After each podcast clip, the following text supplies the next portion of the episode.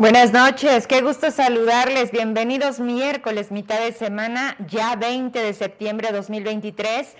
Y la verdad es que esto ya nadie lo para. Este tren que va de manera tan rápida que se convierte en nuestros días, pues así, semanas, semanas, meses, años, volteas y dices, ¿y qué hemos hecho? Pero sobre todo, ¿qué ha pasado y qué sigue pasando en Zacatecas? A continuación vamos a tener un programa por demás interesante porque siempre hago la búsqueda del momento, de la noticia, de lo que está causando la atención de las mayorías, de lo que se debe de aclarar y de lo que, en función de lo que se dé la cara, creo yo que podemos entender de qué se trata, hacia dónde va todo esto, porque lamentablemente nos hemos acostumbrado a un descaro total, a simplemente siempre pasa, nada más que pues basta con que alguien le ponga atención, ¿no? Pero siempre también no, no sobran, ¿no? Los oportunistas que tienen un chingo de rezago de lo que deberían de hacer y que hoy conviene subirte al tren y decir, no puede ser, hablo por los y las zacatecanas, ¿ah, sí? Bueno, pues yo soy una zacatecana que te exige a ti, diputado Ernesto González, que nos dé resultados de aquella información que dijiste que, pues en ese momento, e incluso cancelabas el programa con nosotros porque estabas en la unidad de la financiera, ¿no? De inteligencia financiera, donde llevabas cajas y cajas de toda la estafa legislativa, de esta de la que tú dabas cuenta y metiste a todos, ¿eh? También a los de tu casa.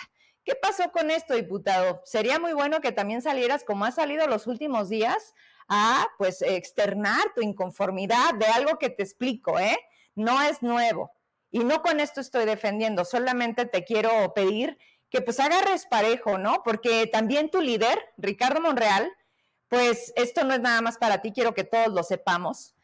El tema de la donación de terrenos se ha hecho de una manera descarada. Y esos lugares que dice que son de nosotros terminan siendo siempre de los que están dentro de cargos públicos, porque es más fácil, porque justo por eso le quieren entrar, por la viabilidad y la facilidad de las complicidades para que al final termine siendo tuyo un terreno que era un espacio público. Sí, de un fraccionamiento, de una privada, de una zona en la que le correspondía ya, pero córtale. Y por ahí haz que pase una vía y entonces ese cachito ya como que no lo vemos en el plano. Los terrenos del ISTESAC, de hecho estaba checando justo ahorita con Marcelino González, le digo, Marce, ayúdame a tener certeza, a ver, ¿qué terreno le dio Ricardo Monreal a uno de sus funcionarios de primer nivel? Bueno, a Polonio Castillo. ¿Qué hay hoy ahí? El IES, una escuela privada que también, bueno, yo no me voy a meter con el prestigio de la escuela, me estoy metiendo con todos los demás que han hecho esto un gran negocio. Sí, y que sigue pasando. Así que, Ernesto, también Ricardo Monreal lo hizo. Como te aseguro que si te pones a ver a conciencia y no solamente ahorita la atención sobre la senadora Claudia Naya, pues estaría bueno que dieras un, pues un mensaje, ¿no? También que dirigieras un videíto donde, pero primero, ¿Qué pasó con la estafa legislativa? Segundo, tu productividad. ¿Qué más has hecho? ¿Cómo vamos con la revocación de mandato? ¿Ya cambiaste las placas de tu carro? Porque puede ser algo muy simple y muy pinche si tú quieres, pero ni siquiera tienes placas de Zacatecas y hoy estás hablando de puntos de acuerdo, iniciativas para no pagar tenencia, para no pagar placas y solamente así tendrías las de Zacatecas. Digo, vamos de lo menos a lo más, pero vamos a entrarle a todo, ¿no? Yo creo que ya llegó un momento en donde estamos todos hasta la madre, de que se digan que no son iguales, pero que al final nos demuestran lo mismo. Así que me voy con esa intención de generar un programa en el que creo que desde lunes dejaba claro, ¿sí? Esta es mi chamba. Y vamos a hacer los señalamientos que sean necesarios y vamos a cuestionar donde tengamos que hacerlo. Pero también agradezco a quien sí se atreve a aceptar estar aquí de manera presencial o a distancia. Porque señores, hasta en eso hay diferencias. Hay quienes sí dan la cara para decir, sí lo acepto, sí me equivoqué, y hay quien no puede, así de simple, no puede. Tú me avisas si ya está lista la senadora. Vámonos entonces, porque la verdad es que el tiempo apremia y la villita, bueno, ¿qué les digo? Aquí es una serie de responsabilidades porque no es solamente la senadora.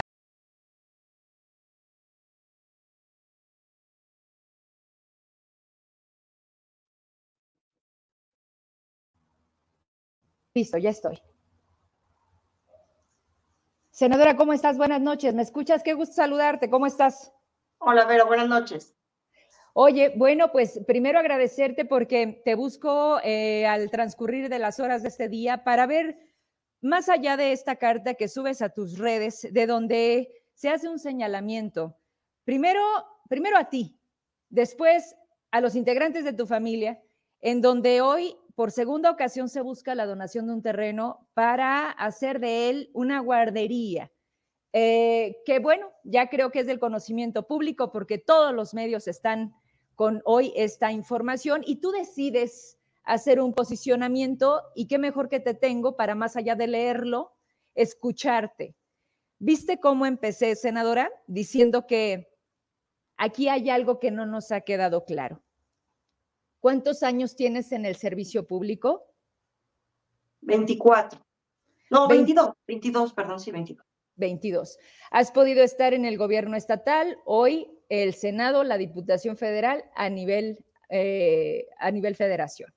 Esto, ¿en, qué, qué, representa para Zacatecas? Quiero empezar con esto para tratar de entender hoy tu momento en el Senado. ¿Qué, qué representas en el Senado, Claudia? Bueno, próximamente estaré por dar mi informe de actividades legislativas, más de 370 iniciativas presentadas, más de 120 aprobadas, soy una de las legisladoras más productivas, posicionamientos en tribuna, eh, posturas hoy más que nada de defensa, porque hay que ser claros y contundentes. Yo no he podido gestionar para Zacatecas lo que podía gestionar en periodos anteriores, en sexenios anteriores, en el PAN o el del PRI. Hoy todas esas cosas se han terminado. Entonces, pues más que nada, posicionamientos, posturas de defensa, pues para que no quiten el fondo minero, para que no quiten el 3 por 1, cosas que finalmente, eh, si te gustas, quedan en, postura porque no tenemos los números para defender, pero tampoco podemos renunciar a dar el debate. Entonces, siendo honesta, me he centrado a la productividad legislativa más que a la gestoría en estos últimos cinco años. Bien, el clamor ciudadano, porque si algo hemos visto de tu persona es que no dejas de visitar Zacatecas, los municipios, con la cercanía de la gente y las redes sociales. Este manejo tuyo de que la gente te busca y te encuentra. ¿Cuál ves tú en, dos temas principales que es el principal clamor de los zacatecanos? La inseguridad. Es un tema que, si nos vamos 22 años atrás, si yo visitaba, eh, vamos a decir, Florencia Benito Juárez, te podían hablar de carencias que tenían que ver con la vivienda, con la salud, con la educación, un domo, un doctor, un centro de salud. Hoy municipio que visites, comunidad que visites, te hablan de la inseguridad como primer punto.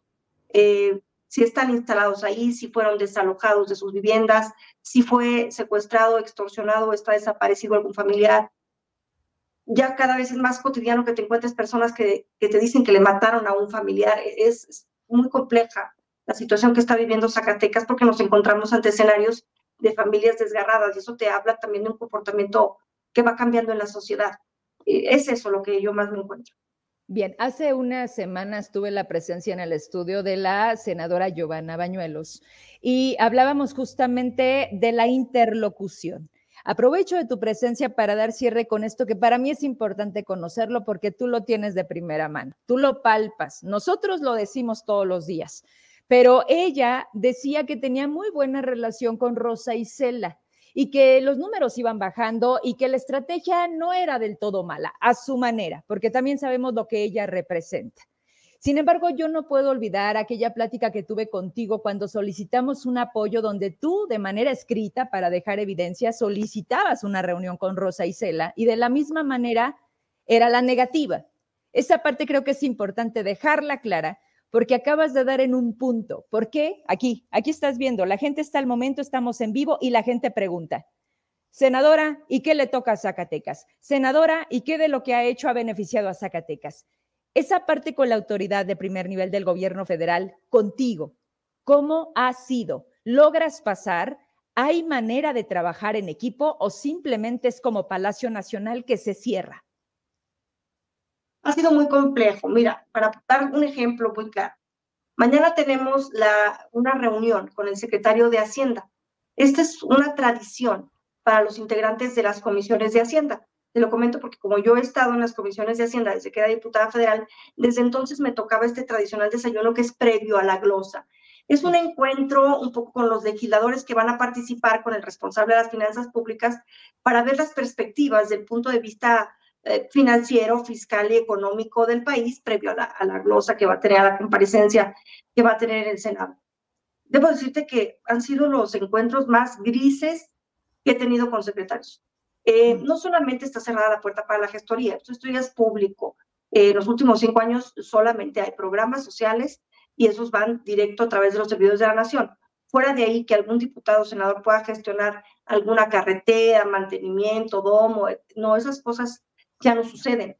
Pero también los diálogos se han terminado, porque si tú vas con el secretario de Finanzas y le preguntas por el déficit que tiene el país, porque este año el país va a tener el déficit más grande que ha tenido en, en muchos años, un déficit de 5%, cuando veníamos arrastrando, sí, déficit de 2.53% del PIB, no te contestan, son renuentes, son evasivos. Eh, es una reunión que sí por cortesía política se sigue dando, pero, y porque es una tradición eh, ahí en, en, estas comisiones, pero con los demás funcionarios, cero puertas abiertas, cero posibilidad de interlocución, cero posibilidad de llegar a ellos, les preguntas de algún tema y te dicen que hagas llegar por correo electrónico la solicitud y que te la mandan contestar es bien complicado. La verdad que ha sido muy complicado. A mí me ha resultado un tanto cuanto frustrante por lo mismo que dice la gente ahí.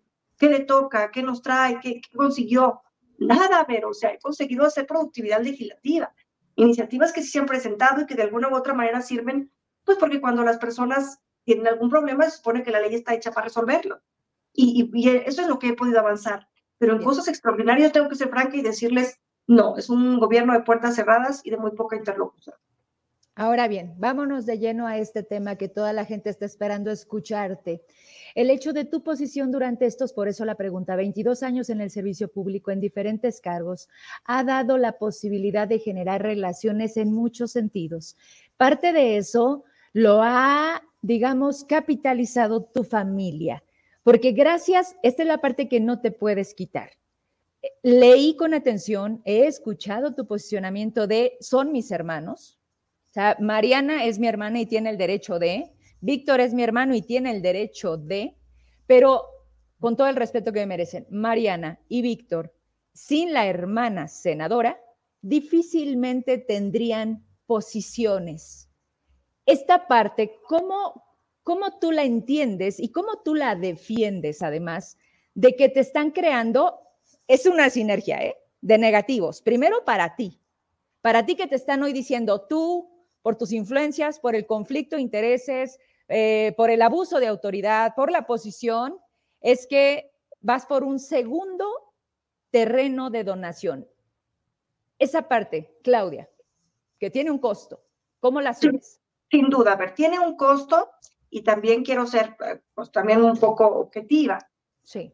Es decir, si yo no existiera, Mariana y Víctor no tendrían posiciones, es decir, ellos no tienen capacidad, ¿A ellos les gusta la política antes que a ti? ¿O ellos conocieron la política contigo? Ellos conocen la política conmigo, pero ellos tienen sus actividades, vamos a decirlo, paralelas.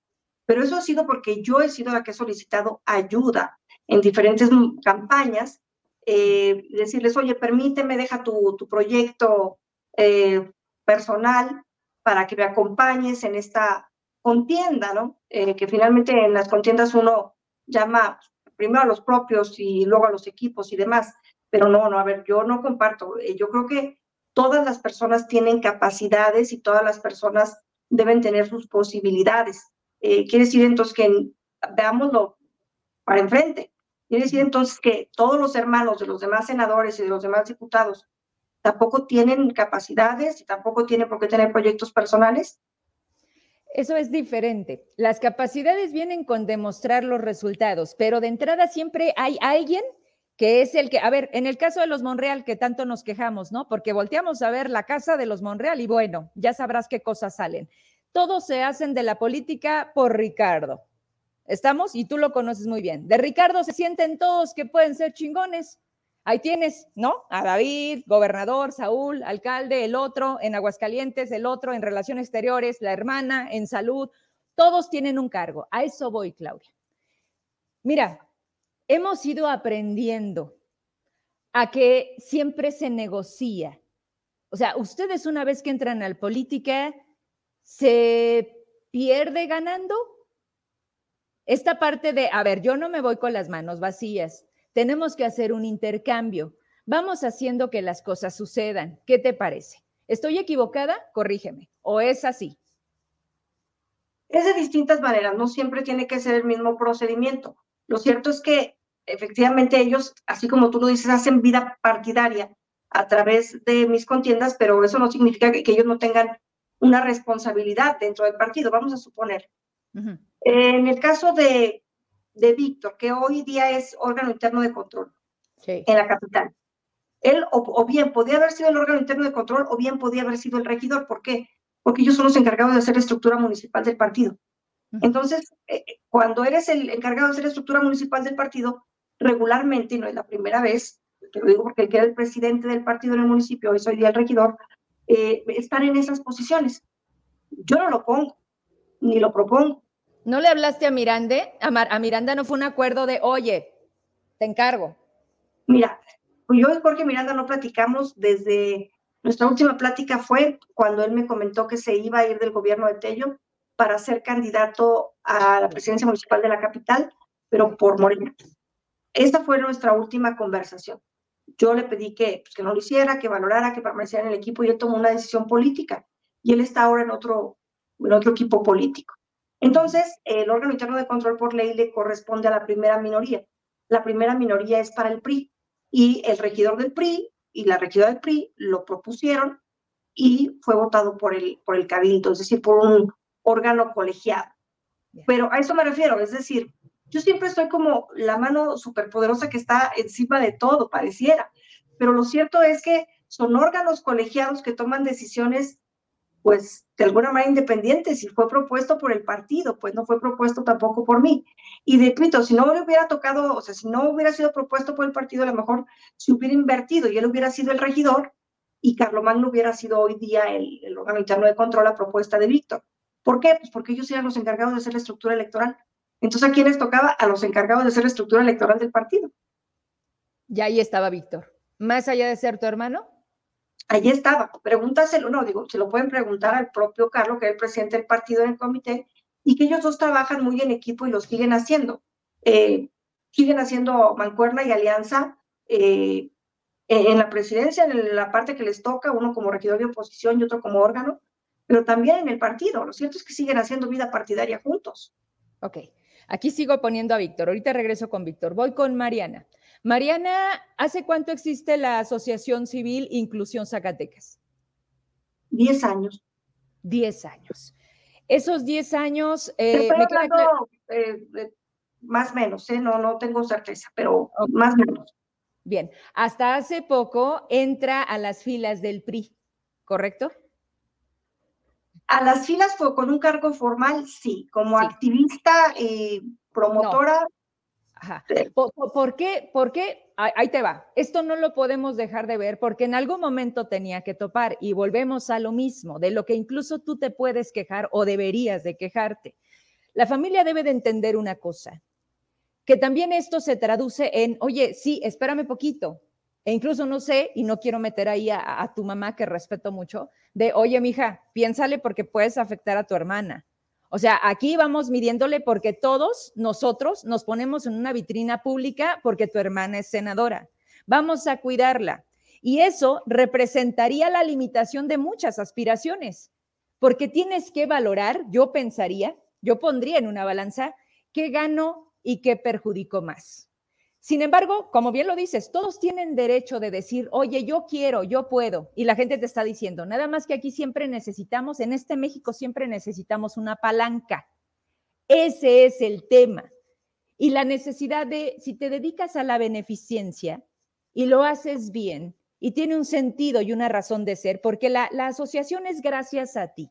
A lo mejor en un trabajo de una mesa de decir, oye, ¿qué te parece si hacemos esto? Y se cristaliza y Mariana la preside, porque tú con tu chamba no puedes estar de tiempo completo. ¿Hasta ahí vamos bien?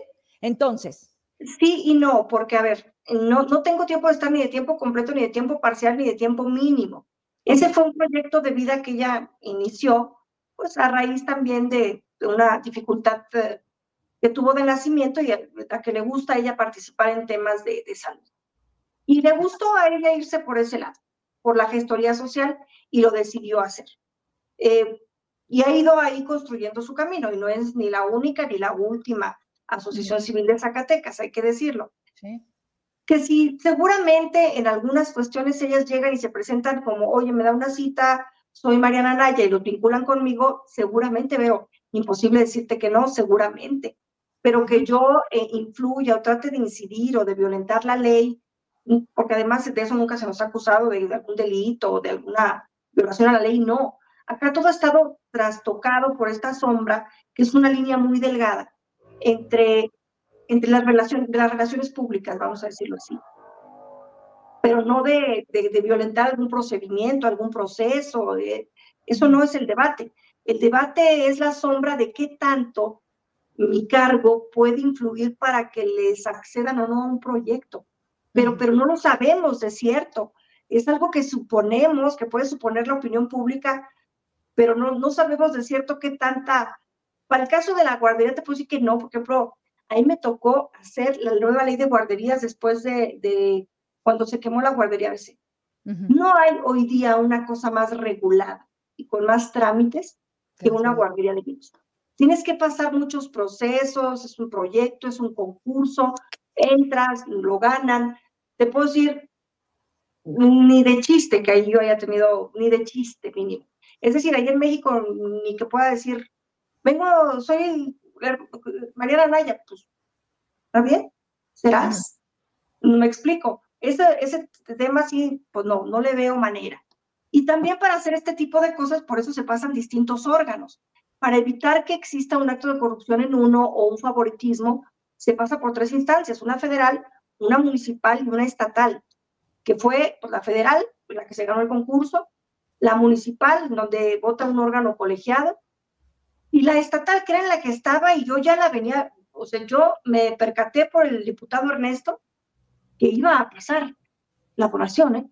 Me percaté por él, porque sube un video y, dice, ya lo aprobó la, la Comisión de Hacienda por, por unanimidad.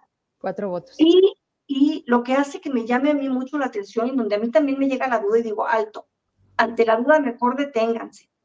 Dice él algo muy interesante. Cuando esto pase a pleno, va a venir alguien o algo, pero no recuerdo bien la, frase, pero es más o menos así. Cuando esto pase a pleno, va a venir alguien a presionar para que pase. Entonces, mejor antes que eso suceda, ustedes sístase. Y yo, entonces, ¿qué caray? ¿Qué, fuerza es capaz de llegar a presionar un Congreso y con el interés de que esto suceda? Ella no estaba viniendo venir, por eso dice, no, antes de que eso suceda, deténgalo usted, o, sea, usted desístase, pero es pasarme nuevamente la bolita mía, o sea, yo no me puedo desistir de un trámite que no inicié, pero ellos sí lo pueden detener votándolo en contra.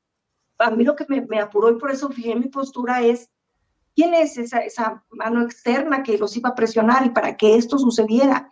¿Qué interés hay de que sucediera? ¿De quién? Y esa, esa respuesta, por ejemplo, a ver, pareciera que entonces vamos primero con, un poquito del previo a este momento. Hay, ya, eh, fue en 2016, ah, tú, eh, la, la donación de una guardería que se encuentra ubicada en Guadalupe, de un terreno donado en la administración en ese momento municipal de Enrique Flores. Era de Grupo Plata, eh, el señor Bañuelo se lo da al municipio, el municipio lo da a, la, a tu asociación, bueno, a la asociación de Mariana, para ser claros, ¿no? Y esa está así, operando. Esa es la primera. Tú en ese momento, ¿qué cargo tenías, Claudia? Porque se habla de que aquí tengo el dictamen, aquí tengo los votos, fueron 19 votos, cero abstenciones, todos a favor, porque es mayoría calificada la que se amerita para que en el Pleno se apruebe. Y tengo el decreto también, 655, una cosa así. Bueno, tengo la fotografía incluso. Esa, en ese momento, ¿dónde estabas tú? 2016. Sí. Diputada federal. Ok. Y aquí en Zacatecas, aquí tienen mucho que ver los alcaldes, Claudia. O sea, aquí Miranda... Y también tienen que ver los alcaldes y el cabildo, porque es lo que te digo, no sé si tengas ahí la votación del municipio, pero es lo que te decía, a ver, votan los regidores, que es un órgano colegiado de varios partidos. Tiene que haber también una, haberse ganado un concurso nacional y tiene que pasar por un órgano estatal. Digo, está bien, yo valoro que me tengan en tan alto poder de hacer cosas, pero tener influencia en todas esas instancias no me parece como muy posible para ningún político, no nomás para mí, para ninguno. Entonces, como decir que cualquier hermano de cualquier político que tenga una empresa, esa empresa sea proveedora de algún bien o servicio, algún municipio o estado federación, no es por la capacidad de emprendedurismo del hermano, es porque el político le consiguió el contrato. En todos los escenarios habría que plantearlo así. Aquí es entonces, bueno, primero, esta, esta guardería, ¿cómo se da? La posibilidad de esta primera guardería, el terreno donado y hoy en operaciones. Lo hizo el mismo procedimiento, esas guarderías creo que se tarda un año en hacer el proyecto, salen las licitaciones, se tardan un año en hacer los proyectos, los validan, los aprueban. Eh, las guarderías son instancias de bien público y después pasó, me imagino que al municipio y después pasó a la legislatura y así sucedió. Me imagino. Esta idea de una segunda donación es de Mariana. O sea, Mariana dice, oye, esto está bueno, funciona, se necesita, vamos por otra. Mira, y, también decirlo, ¿eh? Le, le hacen la donación porque no a cualquier, si tú vas y dices, a mí Vero Trujillo, deme un terreno. No te lo darían propiamente como Vero Trujillo, te voy a decir por qué. Tiene que ser, es una asociación civil sin fines de lucro, es decir, aquí no hay ganancias, no puede haber dividendos, no puedes distribuir los ingresos en las personas las sin fines de lucro, en todo momento el bien pertenece al Estado, en todo momento. Si la asociación se diluye, el bien pasa a ser propiedad del Estado. Nunca deja de ser bien público, nunca pasa a ser propiedad privada. Entonces, el hecho de la donación del terreno es para el uso del servicio, no como tal la donación a un particular, entiendo. O sea, esta parte, perdón, no, no, no me queda clara. El, municipio tiene terrenos para vender y para donar. Como bien me lo acabas de decir, yo no puedo llegar como Vero Trujillo a decirle, oye, yo quiero para poner mi estudio de noticias. No es, es correcto, porque eso sí te traería un usufructo personal. Ajá. Y la diferencia con. No, porque eh, al ser constituida como asociación civil sin fines de lucro, todo ese patrimonio no pertenece a una persona, pertenece al Estado. Nunca pierde su carácter de público. ¿Me quieres decir que hoy entonces la primera guardería es del municipio de Guadalupe y no de Inclusión Zacatecas? No, en el momento en el que se diluya la asociación, la instancia pasa a ser, ya, sin embargo, ya. Sin embargo, eso no está pasando. O sea, el punto hoy es que esto está al contrario. O sea, la, asociación como tal, más allá de diluirse, digamos, está en consolidación, ¿no? Con una intención de acreciente. Está trabajando, está trabajando como lo ha hecho siempre, y a eso voy. A ver, yo he estado en cargos eh, estatales o federales y ella ha tenido su actividad permanente, sin sobresaltos, vamos a decirlo, ha tenido una actividad lineal. No es que la cierre y luego la abra cuando yo tengo cargo y cuando no tengo la vuelve a cerrar. No, ella tiene su actividad que se mantiene a lo largo del tiempo y toma sus propias decisiones, hay que decirlo. Así como a mí ella no me dice, oye, eh, sí métete a la mesa directiva del Senado o presenta esta iniciativa o vota en contra. Mira, créeme que yo duro a veces semanas sin, sin verlos, no tengo mucha idea de sus proyectos. Claro que cuando nos encontramos me lo comentan yo vi muy lejano el tema de, de la guardería, te lo comento, incluso pensé que ni se lo iban a aprobar, porque hay muchos recortes al tema de las estancias infantiles y guarderías. Y finalmente, pues el proyecto tiene que ver, sí, con una coparticipación, aunque haya inversión privada, no privada, pública, porque es uh, un bien público, pero tiene que haber una coparticipación en este caso. Y yo lo veía muy lejano y muy improbable. Me di cuenta por el diputado Ernesto que podía pasar. Y al haber una duda de esa naturaleza, yo por eso le digo a los diputados, no donen, diputados, no donen. Es preferible que ante la duda, no la certeza, la duda de una posible influencia, mejor eviten eh, la construcción de ese bien. Y ahí terminaría, ¿no? Porque está en la cancha de la legislatura. O sea, estamos, estoy tratando de hacer el contexto de todo y todo lo que lleva hacia ti y todo lo que hoy te pone en esta atención. Entonces, ¿cómo, cómo, cómo lo traduces? ¿Cuál es el punto? ¿A quién le estorbas? ¿Es el lectorero el tema? Porque habiendo tantas otras cosas, hablando de verdad de chingo de problemas en los que estamos sobreviviendo en Zacatecas, hoy el tema es el terreno donado para la guardería con conflicto de interés, que perdóname, ya me traje otra vez a Víctor. Víctor está en el órgano interno de control. Víctor está en el ayuntamiento de Zacatecas. Aquí sí o sí Digo, hablando de quitarte, o sea, tú no puedes asumir la responsabilidad de Víctor, pero Víctor sí. Y Víctor aquí sí entra en un conflicto de interés, más allá de que sea su hermana, porque es juez y parte, digamos, y porque sí está enterado de la donación de un terreno que va para algo que al final topa con su hermana y que va a finalmente también topar contigo. El tema de Víctor, ¿cómo lo asumes? Digo, de manera inercial.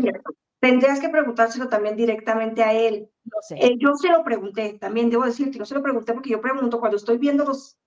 Les que, que el asunto es un asunto público, claro que les pregunto, le digo, ¿cómo hiciste el proceso? ¿Cuándo lo empezaste? ¿Tú, tú qué O sea, sí pregunto para saber. Eh, él, me, él me dice, y mm. dice que está sustentado en el documento de la donación, que él no estuvo en la sesión de Cabildo, donde debe estar regularmente alguien del órgano interno de control, él se abstuvo de participar en esa sesión, aunque él no es la instancia que aprueba.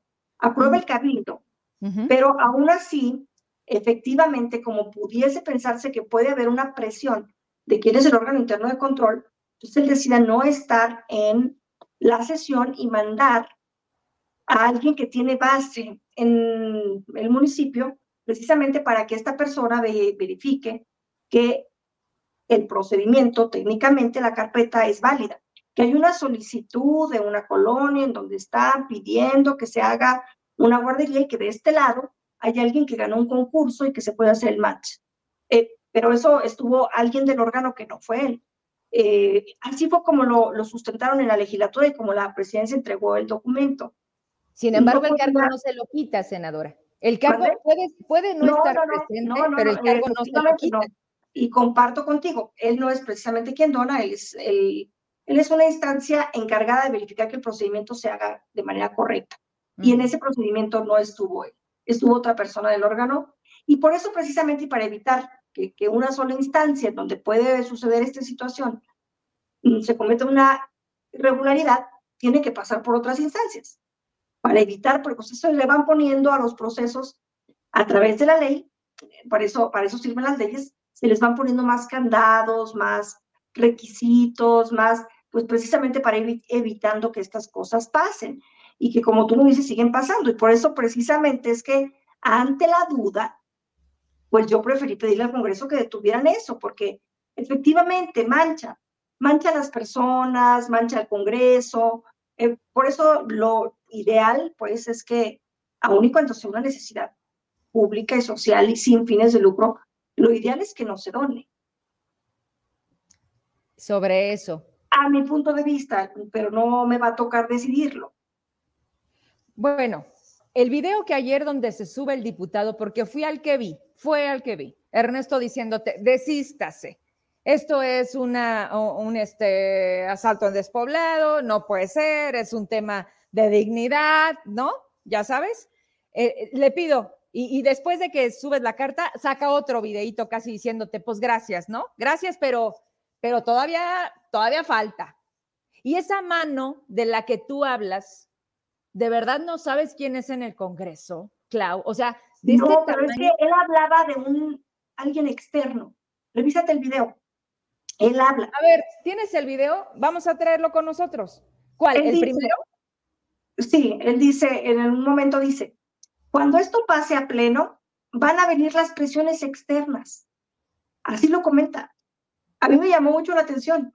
Por eso dije, a ver, ¿quién está interesado en esto? ¿Quién acompaña esto? Tal vez yo no lo vi venir al principio, pero tal vez esta es una manzana envenenada. ¿De qué? ¿Envenenada de quién? A ver, ¿quién, ¿quién está acompañando el proceso? Efectivamente, como, a ver, yo no pertenezco al poder político que hoy gobierna. Ajá. Y, o sea, y la verdad es que porque el expediente técnicamente es bueno, si tú lo dices, bueno, pero por ser técnicamente bueno no solamente tiene por qué pasar, tiene que haber un acompañamiento. ¿Ok? ¿De quién? ¿De quién? No tiene la me, me, genera una duda. Eh, y digo, no, a ver, a, mí, a mí me lo generó en lo personal. Y también, eh, sin comentarlo con, con Mariana, porque le dije, desístete. Entonces, ella me dice, Mariana? ¿Qué te dice Mariana? O sea, tú ya le dijiste, a ver, ¿ya viste esto de qué tamaño está? Ya le dijiste, oye, me está pegando a mí. Oye, yo quiero seguir con una carrera política. Digo, porque, porque quiere seguir aquí, ¿no? No sé si la reelección del Senado, no sé si buscas la... No sé, pero tú quieres seguir en la política. Mira, yo le comenté, comenté con ella, le dije, mira, valora el proyecto, ve la, ve la posibilidad. Y ella, yo la entiendo, porque siempre me dice, es que en todos lados topo. Así como tú ves que ser hermana mía les ha dado una ventaja, ella una vez me hace la reflexión, es que en todos lados topo porque eres mi hermana. ¿Topo? O sea, ¿le causas más problema que beneficio ser hermana de Alguna vez me comentó que en todos lados topaba, que sí, que si tal vez que si yo no estuviera en este cargo, ella podría hacer sus cosas sin ser señalada de, de un beneficio. O sea, ¿de verdad ella cree que sin ti pudo haber logrado lo que hoy tiene? A ver, sinceramente, pues entonces... ¿Qué carrera tiene Mariana, ¿Qué carrera tiene Mariana? Es licenciada en Comercio Internacional. ¿Qué carrera tiene Víctor? Es licenciado en Economía y ambos tienen sus maestrías también. Ok cuando tengas listo el video, porque sí creo que es importante traer al análisis lo que acaba de decir. ¿Lo tienes listo? Vamos a escucharlo y, si quieres me haces una señal o lo voy a entender perfecto como digas ahí. Este es lo vas a entender perfecto. Este es el primer video que lanzaba ayer el, diputado local Ernesto González, que se sube a la exigencia de, de solicitarle a la senadora que desista de la donación de este terreno para la creación de una guardería subrogada por el IMSS. Suéltalo.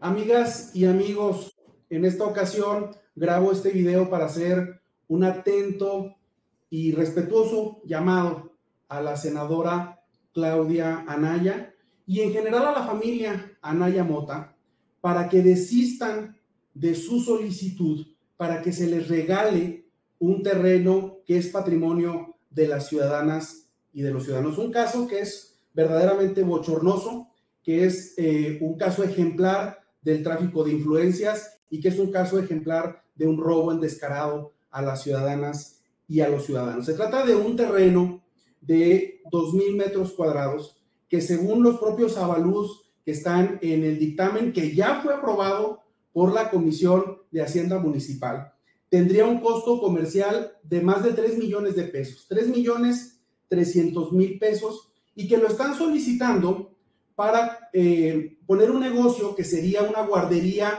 subrogada del Instituto Mexicano del Seguro Social. Es decir, la hermana de la senadora, que además es dirigente del PRI en el municipio de Zacatecas, es también presidenta de una asociación donde hay otros familiares de la eh, senadora Claudia Naya. Ellos están pidiendo que se les dé un terreno, seguramente van a pedir que se les den recursos para construir la guardería, todo con el objetivo de obtener un contrato donde le van a cobrar al Seguro Social por cada niño que se cuide en esa guardería. Hablamos de un negocio redondo. Cero inversión privada, mucha inversión pública, pero los beneficios van a ser privados, porque esa asociación tiene la facultad de repartir dividendos entre sus integrantes. Es decir, el terreno es de las ciudadanas y de los ciudadanos seguramente se va a construir con dinero público y luego se le va a cobrar a una institución pública por brindarle atención a las niñas y a los niños. Sorprendentemente, inexplicablemente, esta solicitud tiene el apoyo y el aval del Cabildo de Zacatecas, donde otro de los hermanos de la eh, senadora Claudia Naya tiene el cargo de órgano interno de control.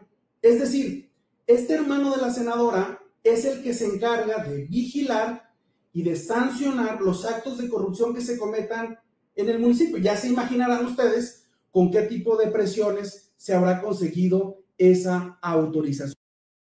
Es una inmoralidad por donde se le quiera ver. Senadora, ya basta. Esto que estamos viendo no es mentalidad de tiburón, es mentalidad de voracidad. No se puede comer a Zacatecas de un solo bocado. O sea, usted ya recibe presupuesto público. Su hermana ya recibe presupuesto público a través del dinero del PIB. Su hermano ya recibe presupuesto público. Sus asociaciones ya reciben presupuesto público. Y todavía quiere el patrimonio de los ciudadanos, los terrenos de los ciudadanos. Inviértale. Si va a ser un negocio, inviértale como le invierte cualquier ciudadano. Y si me dicen que es que hace falta una guardería, esa guardería fácilmente la puede construir el municipio, puede ser propiedad del municipio y el que reciba los recursos del Seguro Social puede ser el municipio. No tiene por qué ser un particular.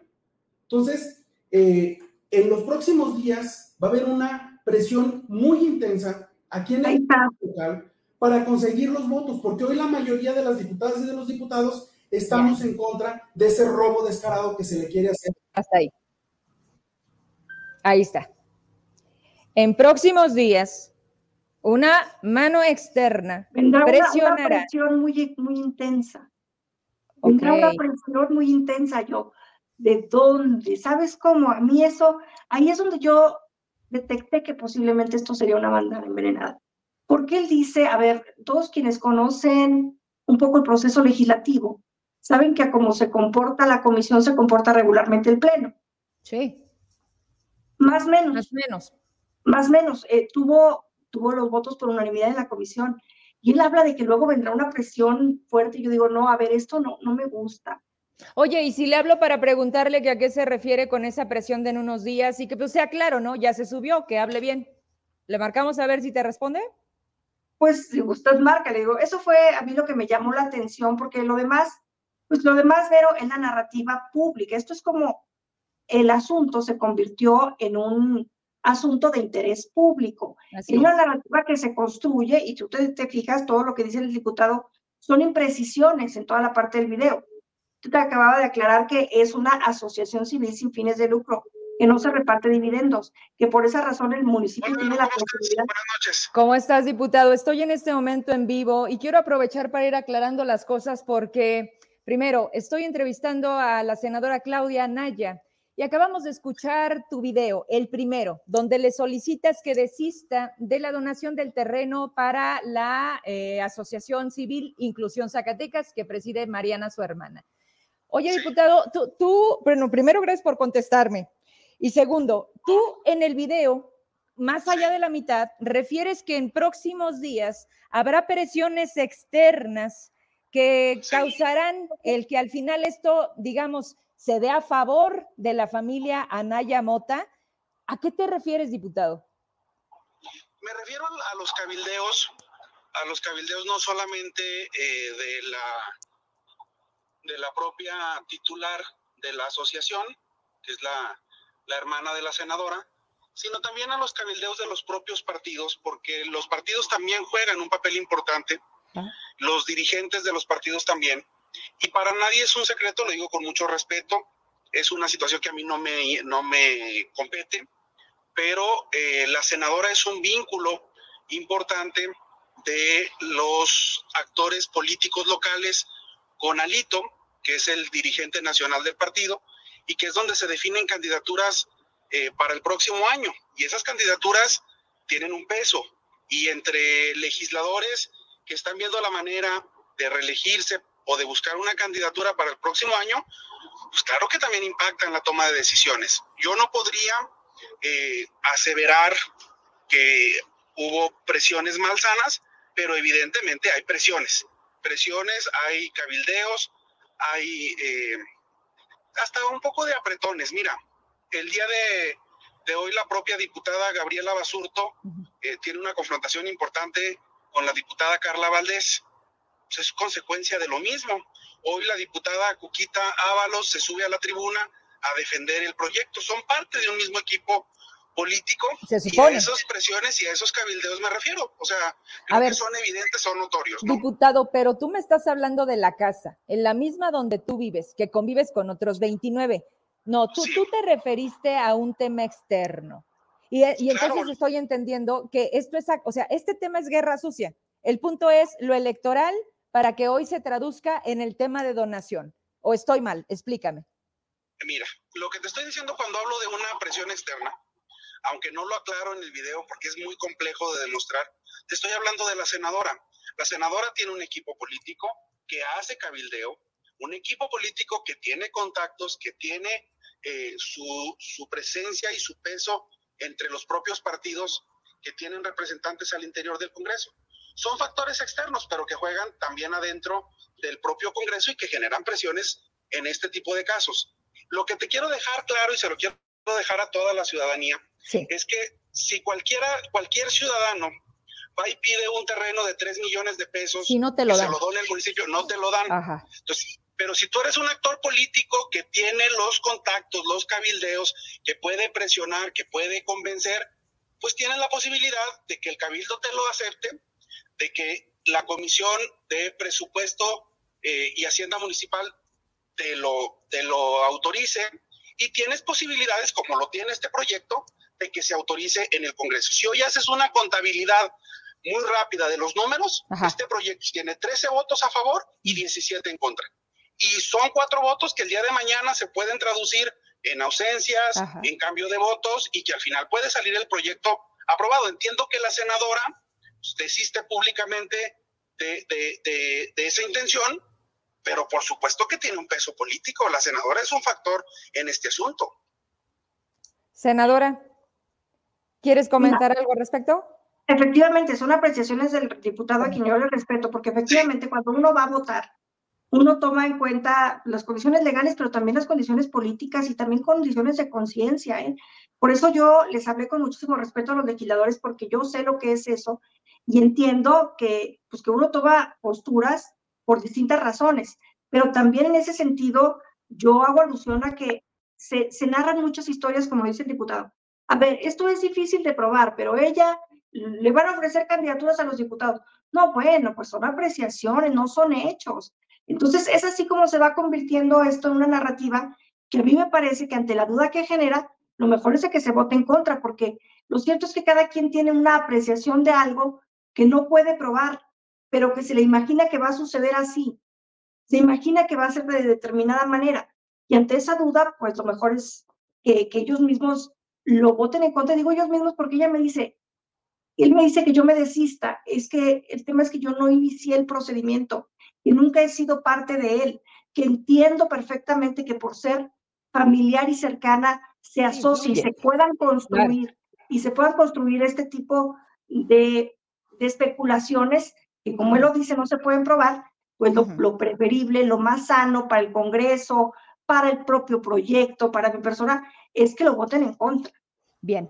Voy a terminar la llamada contigo, diputado. Pues de nueva cuenta, la senadora te reitera el que voten en contra si al final del día esto depende de ustedes, que avance o que finalmente se deseche.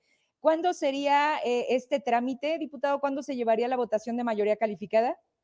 Mira, si todo se lleva conforme el proceso normal, sí. estaríamos hablando de que la próxima semana se le daría lectura al dictamen, que el dictamen ya está aprobado por la comisión, pero falta que el Pleno lo conozca, y posteriormente se tendría que tener una siguiente sesión, quizás esa misma semana, estamos hablando de la próxima semana, para que se, dé, se lleve a cabo su votación. Esa es una posibilidad, Vero. La otra posibilidad es que la presidenta de la comisión no presente el dictamen. ¿Quién es la presidenta de la comisión? La diputada Priscila Benítez es la presidenta, es la que tiene en su poder el dictamen firmado. Si ella decide no presentarlo, ese, ese asunto se queda congelado.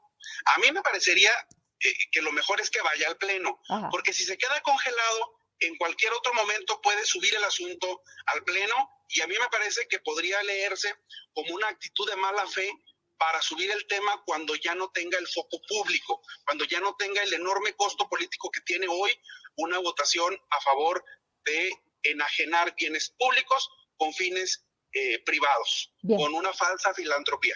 Yo eh, no pude escuchar la respuesta de la senadora, le quiero comentar a, tu público que no, no teníamos pactada la llamada, pero yo nunca le rehuyo a ningún debate y siempre le entro a los temas eh, de frente derecho y por eso te contesté la llamada a bote pronto. Qué bueno que lo dejas claro porque efectivamente yo tampoco preparo las cosas, simplemente las provoco y si suceden, qué bueno. Y otra cosa, con esto me despido, ya lo verás en la retransmisión, este, pues la senadora también te dice que no te adelantes a, a lo que no ha pasado. Y hablar de política también con especulaciones, pues también creo que ahí debe de haber responsabilidades. Y con esto cierro, diputado, la próxima semana, si tu agenda te lo permite, te espero aquí, porque también quisiera que habláramos de otras cosas que has dejado en pendiente, en esa congeladora también, en donde pues, los zacatecanos queremos saber qué ha pasado. ¿Te parece? Con mucho gusto, Vero, nos ponemos de acuerdo y si las agendas empatan, tendré el gusto de saludarte y de platicar con todo el auditorio. Gracias, buenas noches. Abrazo, buenas noches. Ahí está. Y de verdad, o sea, dije, bueno, pues de una vez preguntamos la duda. La duda es que todavía no sabemos, pero que algo va a pasar, ¿no? Porque al final tu presión y tu cabildeo, entonces, ¿a, quién además de Gaby Basurto mueves en el Congreso, Claudia? A nadie, ni siquiera Gaby Basurto. Gaby Basurto es una mujer inteligente e independiente que toma sus propias decisiones. Y también todo el que conoce de los temas legislativos sabe que los diputados tienen pues, su propia dinámica y su propia independencia, nadie los puede mover. Por eso te decía pero, esto, de, esto que pasó con el primor, que yo hacía referencia el fin de semana con la visita de Xochitl, o sea que curiosamente se pone de acuerdo el PRI con, el, con Morena, y dices, oye, espérame poquito, y luego el día que le tienen que poner el mantel de la casa, curiosamente preside la mesa Georgia Miranda, o sea, e, este jueguito no es no es perverso, Claudia, y además tú ya estuviste en el Congreso. Se puede, se puede, exacto, se puede narrar así, se puede narrar así, efectivamente, pero lo cierto es que si tú conoces cómo son las cosas en el Poder Legislativo, sabes que los acuerdos entre los grupos parlamentarios son acuerdos muy de ellos, o sea, querer decir, bueno, entonces quiere decir que si soy una mujer muy poderosa, a ver, si yo organizo... No te habías dado cuenta. Pues, a ver, si yo organizo quién va a los órganos internos de control y acomodo las votaciones, y, o sea, bueno, francamente me parece sobreexcedido, pero les agradezco la valoración de mi infinito poder. Hay una pregunta y con esto vamos cerrando la entrevista. Te pregunta lo siguiente y se me hace sumamente importante. ¿Me ayudas con la que habías puesto? Dice Daniela Campos, Vero, ¿le puedes consultar a la senadora si se puede ganar la licitación en el IMSS sin tener todavía un terreno donde operar? Mira, es parte del procedimiento que yo no llevo, pues, pero entiendo yo que entiendo yo que se me ha presentado la acta de donación, porque hay jurisprudencia al respecto, que la acta de donación del cabildo te permite participar. Ok. Entonces, sin eh, contar con el terreno para instalarla, se gana una licitación. Es correcto, porque, bueno, finalmente el procedimiento de la, del propio cabildo en la jurisprudencia dice que el municipio tan autónomo como lo es en el 115 constitucional tiene la facultad de desincorporar ese bien. ¿Te debe algo Jorge Miranda? ¿Le debes algo a Jorge Miranda? No, pues yo creo que más bien tenemos agravios eh, mutuos tal vez.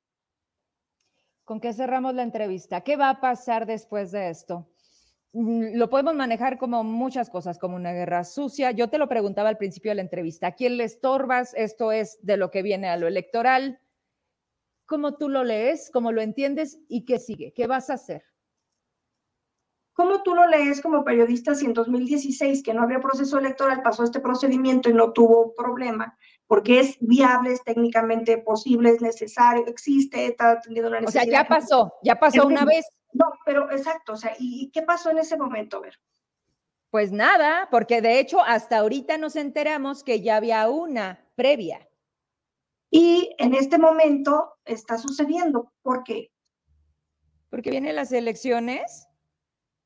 Yo te lo pregunto a ti como periodista, pero es lo que te decía, a ver, yo creo que en este tipo de casos nos tenemos que suscribir a la, lo que si se violentó o no la ley, si se violó algún procedimiento, si se faltó. Eso fue lo que técnicamente me imagino que valoraron quienes antes en este proceso estuvieron dando la pauta para que fuera avanzando el proyecto. Eso es una parte. Y la otra es la narrativa que se construye alrededor de, de si yo influyo o no por mi existencia a nivel municipal, estatal y federal. Y, cada, y ahorita ya un poco más, como dice el diputado. No, es que ella va a presionar repartiendo candidaturas. Mira, pero no tengo ni candidatura para mí, menos para repartir. Por eso te digo, cada quien puede imaginar lo que quiera, pero eso es muy válido. En el voto de un legislador, un legislador puede decir, no, porque tengo duda razonable de que pueda pasar esto. Y por eso uno puede votar a favor. Lo que queramos, imaginar lo que queramos tiene un costo político. O sea, finalmente esto, esto lo ha tenido, a ver, lo ha tenido porque, porque ha habido mucho énfasis y lo sabes en acentuar esa narrativa. Y lo sabes, porque ha estado en la narrativa puntual, directa, repitiéndose, pasándose de chat en chat, eh, lo sabes. Entonces he estado queriendo afianzar esa narrativa y dejar de lado la objetividad del hecho, que es un poco lo que yo te he contado durante toda la noche. ¿De quién es el interés particularmente de esto, Claudia? Mira, pero tampoco no te lo puedo decir y tampoco te puedo decir que no es válido, porque cuando estas cosas pasan y pasan al interés y a la opinión pública es válido y qué bueno, qué bueno que se hagan este tipo de, ejercicios en donde todos estemos al escrutinio público y, que podamos, ante las dudas, como es en este caso, preguntar. De tener, ciertos proyectos, preguntarnos. Eh, me parece que es válido, tampoco no puedo decir, oigan, no, no digan nada. No, claro que no. Si hay gente que, que tiene duda de un procedimiento en su parte técnica y legal, debe de decirlo y para eso también existen instancias. Y, y, en este caso, cuando hay duda de cómo un acontecimiento pudo haberse, pudo, ¿eh? Haberse empañado por mi presencia, pues lo mejor es que no lo donen. Yo por eso también asumo esa postura, pero porque a mí me gusta también que las cosas sean con absoluta claridad y sobre todo que la gente tenga certeza de que lo que yo hice se hizo bien. No tienes problema con eso. O sea, e, el tema de hoy que sale arrastra otras cosas y seguramente se buscarán otras más. En resumen, entonces, nos echamos el programa. Te agradezco porque traíamos pensado una parte, pero mira, todo esto fue fluyendo y creo que nos funciona. Y hoy deberá pasar, a lo mejor es un par de aguas, Claudia. A lo mejor tampoco ustedes estaban acostumbrados de esta manera, pero creo que lo debemos de hacer. Como ciudadanos, lo merecemos la diferencia es también entre quien dice, sí, aquí estoy, dime, ¿qué dudas tenemos? Eso de verdad, digo, es parte del trabajo. El que estén en el servicio público es parte del trabajo, pero también en ti estaba decir, no puedo, tengo una reunión o simplemente ahorita no es el momento de salir yo. Ok, entonces esto de tu parte no es tuyo, es de Mariana. Y si no se logra, no fue tuyo. Es porque hicieron grilla. No, no, porque hubo una duda razonable. Hubo una duda razonable, la hay. Yo por eso soy la primera que estoy pidiendo que se deje de especular y que mejor lo voten en contra ante una especulación de esta naturaleza. Y, pues, y también, porque luego me dijeron también en un comentario por ahí que yo lo aventé muy fácil a que lo tumbara porque efectivamente no era mío. A ver, tengo mucha participación de casi más de 350 personas en todas las redes y veo a alguien que conoces muy bien. Es el abogado Jorge Herrada. Dice que hay más terrenos. Abogado, sé que estás viéndome porque estás escribiendo. ¿Tienes manera de demostrármelo? Digo, no sé si ahorita quieras poner algo para que la senadora aproveche y me diga eso, porque a ver, me dicen, Claudia, ¿te sientes descubierta? O sea, sinceramente, hoy crees que después de esto es de, no, ay. pero, no, pero, pero es que además, a ver, yo lo, lo leí en una columna y creo que en el día de mañana se va a aclarar. el día de hoy, en una columna, efectivamente hablaban de otro terreno, del Instituto Educativo para Niños con Lesión Cerebral. Tú los conoces, no tiene nada que ver conmigo.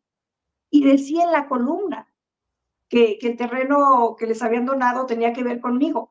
Me parece que mañana lo aclaran en la columna porque las personas estas fueron hoy precisamente al medio de comunicación, aclarar que efectivamente, y como pasa mucho y venía aclarado en este mismo procedimiento, si en el transcurso de un año tú no puedes tener construido el objeto del bien público para que se te donó, lo tienen que devolver. Y eso le pasó al Instituto para Niños con Lesión Cerebral. Les donaron un, un inmueble, un terreno en Zacatecas, no pudieron construir y lo devolvieron. y me parece que fueron a aclararlo en medio de comunicación y yo creo que mañana saldrá aclarado en la columna que no tengo que nada que ver. Lo que veo, pues, es que efectivamente, y como tú dices, a raíz de eso se está buscando, pues, ¿qué más, no? Pero no prefieres decirnos de una vez, o sea, no, pero es que en realidad, a ver, te estoy diciendo y justo por eso lo dije. El terreno que hoy decían en la columna, hoy mismo se aclaró que no tiene nada que ver, pero pues entiendo, es parte de lo mismo. Entonces, esto es lo que podría salir, digo, te lo digo porque como están las cosas, pues ya mañana no sé, y por eso te digo, ¿no prefieres tú decirle a la gente de Zacatecas que te está viendo, a ver, y está también este, ya viene, y no, estamos bien, hasta ahorita esto es lo que hay. Mañana mismo lo aclararán en esa columna, lo supongo. ¿Y de tu parte? ¿Harás lo propio con, estas columnas que te han señalado? Porque el tema eres tú. Sí, lo sé, lo sé. A ver, es un tema específicamente contra mí. Yo hoy mandé el comunicado a todos lados, y he estado disponible para quien me lo ha requerido, eh, dando la cara, pero porque pues finalmente yo entiendo que se puede suponer muchas cosas, pero también yo pido que todos revisen a su alrededor, a sus familias y también entiendan que, pues que en las familias hay muchas personas que llevan sus propios proyectos. Que se puede entender que yo tengo una influencia, se puede entender. Entiendo y por eso eh, estoy aquí dándote esta cara de decir, bueno, yo no me metí, pero lo entiendo, que así se aprecia y así se valora, y como lo dijo el diputado Ernesto, no se puede probar porque son suposiciones y conjeturas. Dentro de lo que pasó en la carpeta, todo estaba tan legal que, que ha ido avanzando, pues, pero ante la duda, mejor que, que ellos mismos lo rechacen. Bien. Te agradezco la comunicación, que hayamos podido hacer este programa y me dicen que sí hay más información. En cuanto la tenga en mis manos, hacemos el cruce para ver de qué estamos hablando. ¿Te parece? Porque a lo que entiendo, hay más. Ah, bueno, ya, ya nos dirá el abogado. Yo eso fue lo que leí hoy en la columna y también supe que se reunieron las personas estas con, con el periódico para aclarar la situación. Bien. Pues ahí te dejo el programa cuando puedas después, eh, si quieres checar la transmisión, para que leas a la gente que estuvo viéndonos. Te agradezco. Buenas noches. Buenas noches. Bien, regreso de este lado me... Ok, entonces me quedo aquí. Vámonos rápido porque eh, este es otro tema que me interesa muchísimo. Sale con un proyecto alterno de presupuesto 2024. Habla también de 10 puntos de los que se vino a platicar con los empresarios de Zacatecas. A mí me interesa en demasía porque además esto era para un grupo en corto que eh, sesiona de, de manera protocolaria, como lo hace la Coparmex, en esta visita del fin de semana con la coordinadora del Frente Amplio por México. Y para eso está conmigo y te agradezco de verdad la espera. Creo que como siempre te ha tocado a veces tener el previo de temas que se ameritan el tiempo que nos llevamos y, de verdad, Raimundo Moreno, eh, pues te saludo hasta Ciudad de México. ¿Cómo estás? Hola, Vero, eh, con el gusto de verte siempre y no te preocupes somos de casa y los de casa podemos aguantar. Además, Máxime, cuando es un tema tan sensible, qué bueno que, Claudia, eh, pues yo contigo la primicia, ¿no? De salir a, contar su verdad, a, plantear sus dichos, porque efectivamente ha habido muchos comentarios sobre este tema. Yo únicamente decir, conozco a Claudia, conozco a sus hermanos y les tengo aprecio personal y espero sinceramente que el tema se clarifique. Y bueno, que como ya lo dijo ella, pues que la legislatura vote en contra para evitar cualquier, cualquier especulación. A mí, ¿sabes qué me gustaría? Que lo hiciéramos absolutamente con todos los que hoy tienen un cargo público. Me gustaría que este ejercicio, una vez que sucede, bueno, sobre todo el diputado, que espero de verdad la próxima semana tenerlo aquí, que se ha visto tan interesado particularmente en este, bueno, que se sienta con el compromiso y la exigencia ciudadana de decirle, oye, vamos buscándole a todos quienes se han hecho dueños de terrenos, no te vayas, no te vayas. No, aquí estoy, aquí estoy, aquí estoy. Este, de, terrenos que definitivamente dices, ah, cabrón, dejaron de ser de los y las zacatecanas, de lo que tanto les duele a los representantes, que hoy, la verdad, se resbala. Este, pues, nos han quedado de ver, así de simple. El tema del Congreso está por demás y, y se vio este fin de semana, se notó, Así es, pero no, y no solamente por un tema de terrenos, yo creo que en general todas y todos quienes hemos tenido alguna responsabilidad pública, pues estamos sujetos al escrutinio de la gente. Ojalá que esta clase de ejercicios pues se repitieran porque hay muchos y hay muchas que luego se rasgan las vestiduras, Vero, Y resulta que, bueno, también tienen por ahí una que otra colita este, que le sale por ahí cuando caminan. Entonces, pues mira, yo celebro el trabajo de investigación tuyo como siempre y qué bueno, qué bueno que, salga a la luz lo que pasa con los actores políticos, que al final del día, pues somos los ciudadanos quienes les pagamos sus salarios y, y tienen la responsabilidad también de rendir cuentas. Y justamente hablando de rendir cuentas, es que quisiera concatenar lo que tú platicabas sobre la visita del pasado domingo de Xochitl Galvez a Zacatecas. Yo, como sabes, participé en la organización de esta gira, que fue una gira eh, meteórica, no descansó un momento, y yo francamente vi una Xochitl particularmente sensibilizada. Le, le, le, tocó el corazón el haber saludado, platicado con madres buscadoras, con desplazados de Jerez, que tú conoces muy bien, y de Fresnillo, con comerciantes que son víctimas de extorsión, de cobro de piso. Fíjate que tuvo ya la sensibilidad incluso de cuando le pedían que fuera algo discreto, algo cerrado, sin prensa, lo hacía porque lo que quería era escuchar con detalle, con detenimiento qué está pasando en Zacatecas. Cuando terminó la gira, nos lo dijo algunos, se fue eh, tocada, eh, nos dijo que no había tocado, nunca le ha tocado una gira tan complicada, tan difícil, tan sensible en todas las que ha hecho en el país. Entonces, bueno, pues yo espero que esta clase de ejercicios también de cercanía de los actores políticos de mayor relevancia con la gente se sigan repitiendo, porque no podemos seguir tapando el sol con un dedo. Y, una parte Pero que no pase en campaña, amigo. O sea, tú sabes el cruce que hicimos con el tema de los colectivos y me dijeron, ¿sabes que estamos hartas de que solamente se acuerdan de nosotros cuando estamos en campaña? Ella es senadora. Hoy Hoy es senadora antes que coordinadora. Esto le viene como consecuencia. Y la verdad es que no vendría a este Zacatecas si no tuviese una intención presidencial, hay que decirlo. Y es ahí donde duele, porque dices, oye, Zacatecas no está así de ahora. No, si tenemos una herencia maldita. Y no estoy haciendo la segunda al más inepto que hoy gobierna Zacatecas. No.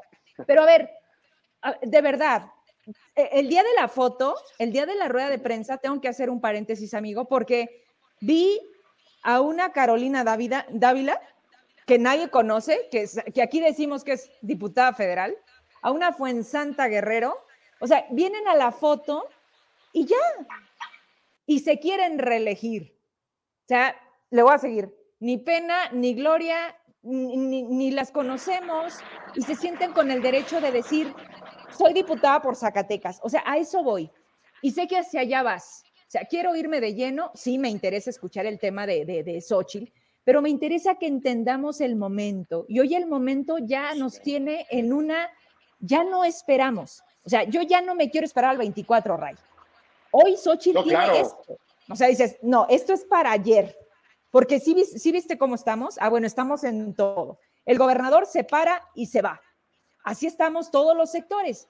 Entonces, estamos en el abandono, Xochitl viene, es una mujer sensible, sí, y igual, Claudia Sheinbaum viene y... No, no, a ver, yo creo, primero tienes toda la razón. Eh, Xochitl es senadora de la República por una circunscripción, ella es hidalguense. Habrá que preguntarle, y creo que sería importante hacer ejercicio, fíjate, a los hidalguenses, a la gente de su región, si ella ha estado atendiéndolos como corresponde a quien debe representarlos ante Sería la bueno. República porque finalmente aquí tenemos senadores, tenemos diputados federales, cuya responsabilidad también debe ser representarnos a los zacatecanos y defender nuestros intereses. Y francamente, como tú bien lo dices, no son pocos los que se han hecho patos, los que han usufructuado sus posiciones y lejos de beneficiar a Zacatecas o representarnos o defendernos o actuar con dignidad, pues han sido borreguitos de lo que les instruyen. y Eso para ellos y para ellos. Por Porque supuesto. al final calladitos, siguiendo instrucciones, fíjate, ni siquiera el presidente, aquí es lo peor. O sea, se supone, y lo acaba de decir Claudia, no logramos las mayorías porque no lo somos. Sí. Ante esa realidad que nos rebasa por el número, bueno, ¿qué hacemos los pocos? Nada.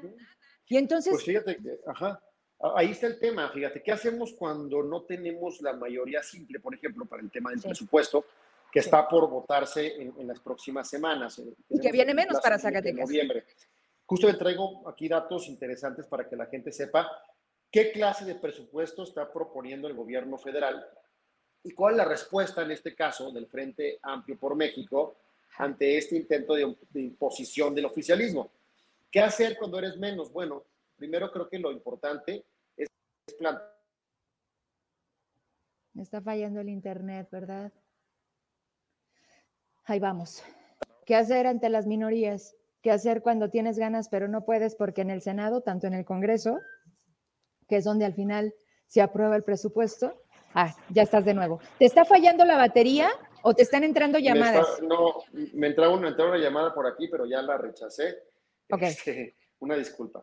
A ver, eh, ¿qué hacer cuando somos menos en el Congreso? sí. Primero plantar cara. Primero decir con toda claridad cuáles son los elementos que no se pueden acompañar, en este caso el presupuesto. ¿Para qué? Para que la gente lo sepa. ¿Quién, quién lo trae? Segundo, pues plantear una alternativa no solo quedarte en no, no, no, no, sino decir el cómo sí, cómo se pueden usar los recursos públicos para que le lleguen a todos, para que el país entero se beneficie y no solamente una región o no solamente un sector. Y finalmente, pues tratar de concientizar a la gente, ¿para qué? Pues, para que los momios cambien. Desafortunadamente, desafortunadamente no ha habido la apertura por parte del gobierno federal y de sus diputados para negociar absolutamente nada. Yo tengo una instrucción, una indicación que es aprueben lo que les mandamos sin moverle una coma, no hace falta que lo lean, no se apuren, no se desgasten, ustedes vayan, digan que sí y se acabó. Levanten la mano. Y justamente hoy lo que se hizo en San Lázaro fue eso, fue plantar cara al presupuesto que mandó Hacienda y hacerlo además con la portavoz que hoy tenemos con mayor relevancia, que es Xochitl Galvez. Xochitl, arropada por todas todos los diputados federales del bloque frente a México, el bloque opositor, planteó lo que está pasando. Y ahí te va el resumen ejecutivo del presupuesto 2024 del gobierno de López Obrador.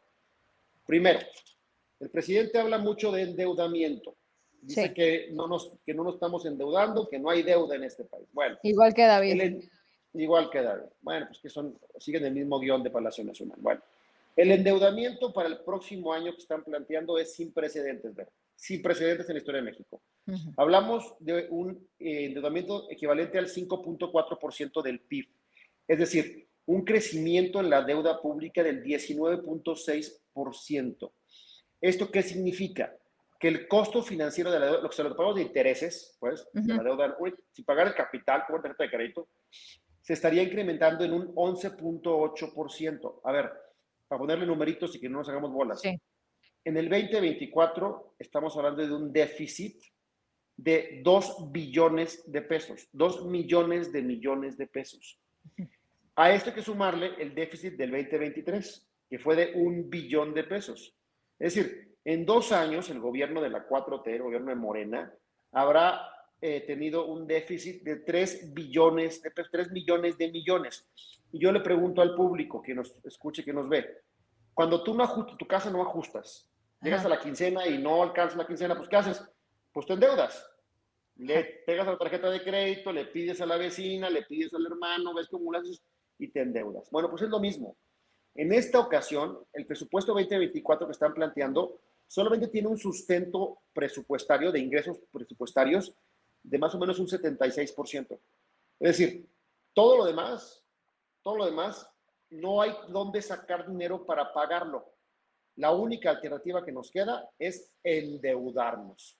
Entonces estamos hablando, insisto, de un crecimiento de la deuda de manera exponencial que solo pagaremos al final del día las y los mexicanos. Otro tema importante. ¿A dónde están destinando los recursos? Es un presupuesto histórico. Estamos hablando de más de 9 billones de pesos, 9 millones de millones lo que se pretende gastar el próximo año. El año de Hidalgo en su mejor expresión. Bueno, Primero, obras faraónicas. Estamos hablando de más o menos 223 mil casi millones de pesos destinados al barril del, sin fondo de tres, nada más tres obritas. La refinería que no refina, el tren Maya que no camina y el AIFA. Solamente en el caso del AIFA, fíjate cómo el, tomo del, del, del, sinsentido. El AIFA trae un presupuesto destinado de 2.781 millones de pesos. Un incremento de casi tres veces más del triple, para decirlo con claridad, del presupuesto que tuvo en 2023. ¿Por qué le están incrementando al triple el presupuesto del AIFA? Porque no es sostenible el AIFA, porque nadie quiere volar del AIFA. Ni el presidente. Ni el presidente, porque cada boleto del AIFA tenemos que pagarlo con impuestos nosotros para que la aerolínea pueda ir a volar. Es decir, no es negocio para nadie, es un capricho que nos está costando, que nos va a costar el próximo año 2.781 millones de pesos. Y que recuperamos el tema de la categoría, hay que decirlo, ah. porque también lo habíamos perdido en, el tema de este aviación. Así es. Lo perdimos, ahora lo recuperamos. Sí, pero el tiempo, el tiempo que dejaron pasar eh, sin que esto se hiciera. Estaba viendo hace poco esos datos y dices, bueno, al final se hizo, ¿no? O sea, sí, ok, ya, le reconocemos. Pero el tiempo que país, México, dejó ir algo tan fundamental para la movilidad del, del mundo, o sea, dices, ah, caray, ¿quién está al frente? y de los empleos mexicanos, pero porque perdimos muchas rutas a Estados Unidos. Esas rutas, ¿quién las, quién las acaparó? ¿Quién o sea, esas rutas siguen, pero ¿quién las está ahora usufructuando? Pues aerolíneas extranjeras. Entonces, como país, como eh, perdimos, como industria aeronáutica, perdimos. Bueno, Zacatecas es un ejemplo, veo, tenemos dos vuelos diarios a la Ciudad de México. Nada y carísimos. Y carísimos. Yo, tú sabes, yo un buen camioncito porque no me, no me, no me alcanza para el avión. Estamos hablando de vuelos que cuestan redondos hasta 10 mil pesos entre México y Zacatecas. Solo dos vuelos diarios, cuando llegamos a tener hasta cinco vuelos diarios entre México, la Ciudad de México y Zacatecas. Y ese sí le toca al secretario de Turismo. Ah, Yo hablé con Eduardo Yarto hace poco tiempo cuando le dije, oye, nada más oriéntame, o sí o sí es, es capacidad del secretario. Me dice, totalmente, Vero. O sea, esto es que quieran hacerlo y que lo entienda Leroy Barragán, ¿no? Del secretario de Economía, del secretario de Turismo que entiendo que la tienen difícil con la percepción y con un gobernador tan consistente que permanece en el lugar 32 de 32 en todas las mediciones, pero también ellos, hay que decirlo, no están haciendo su chamba. Hoy la conectividad de Zacatecas está en los niveles de los años 90. Así de fácil. Perdimos 40 años de conectividad ante estos gobierno, este gobierno inepto. Segundo tema importante a nivel nacional, después de las obras fanaóricas. El tema de salud, que debe a todos preocuparnos y a todos indignarnos. La reducción del presupuesto, con esto atención, amigas, amigos, la reducción del presupuesto en la Secretaría de, Salud Federal es de menos 55.8%.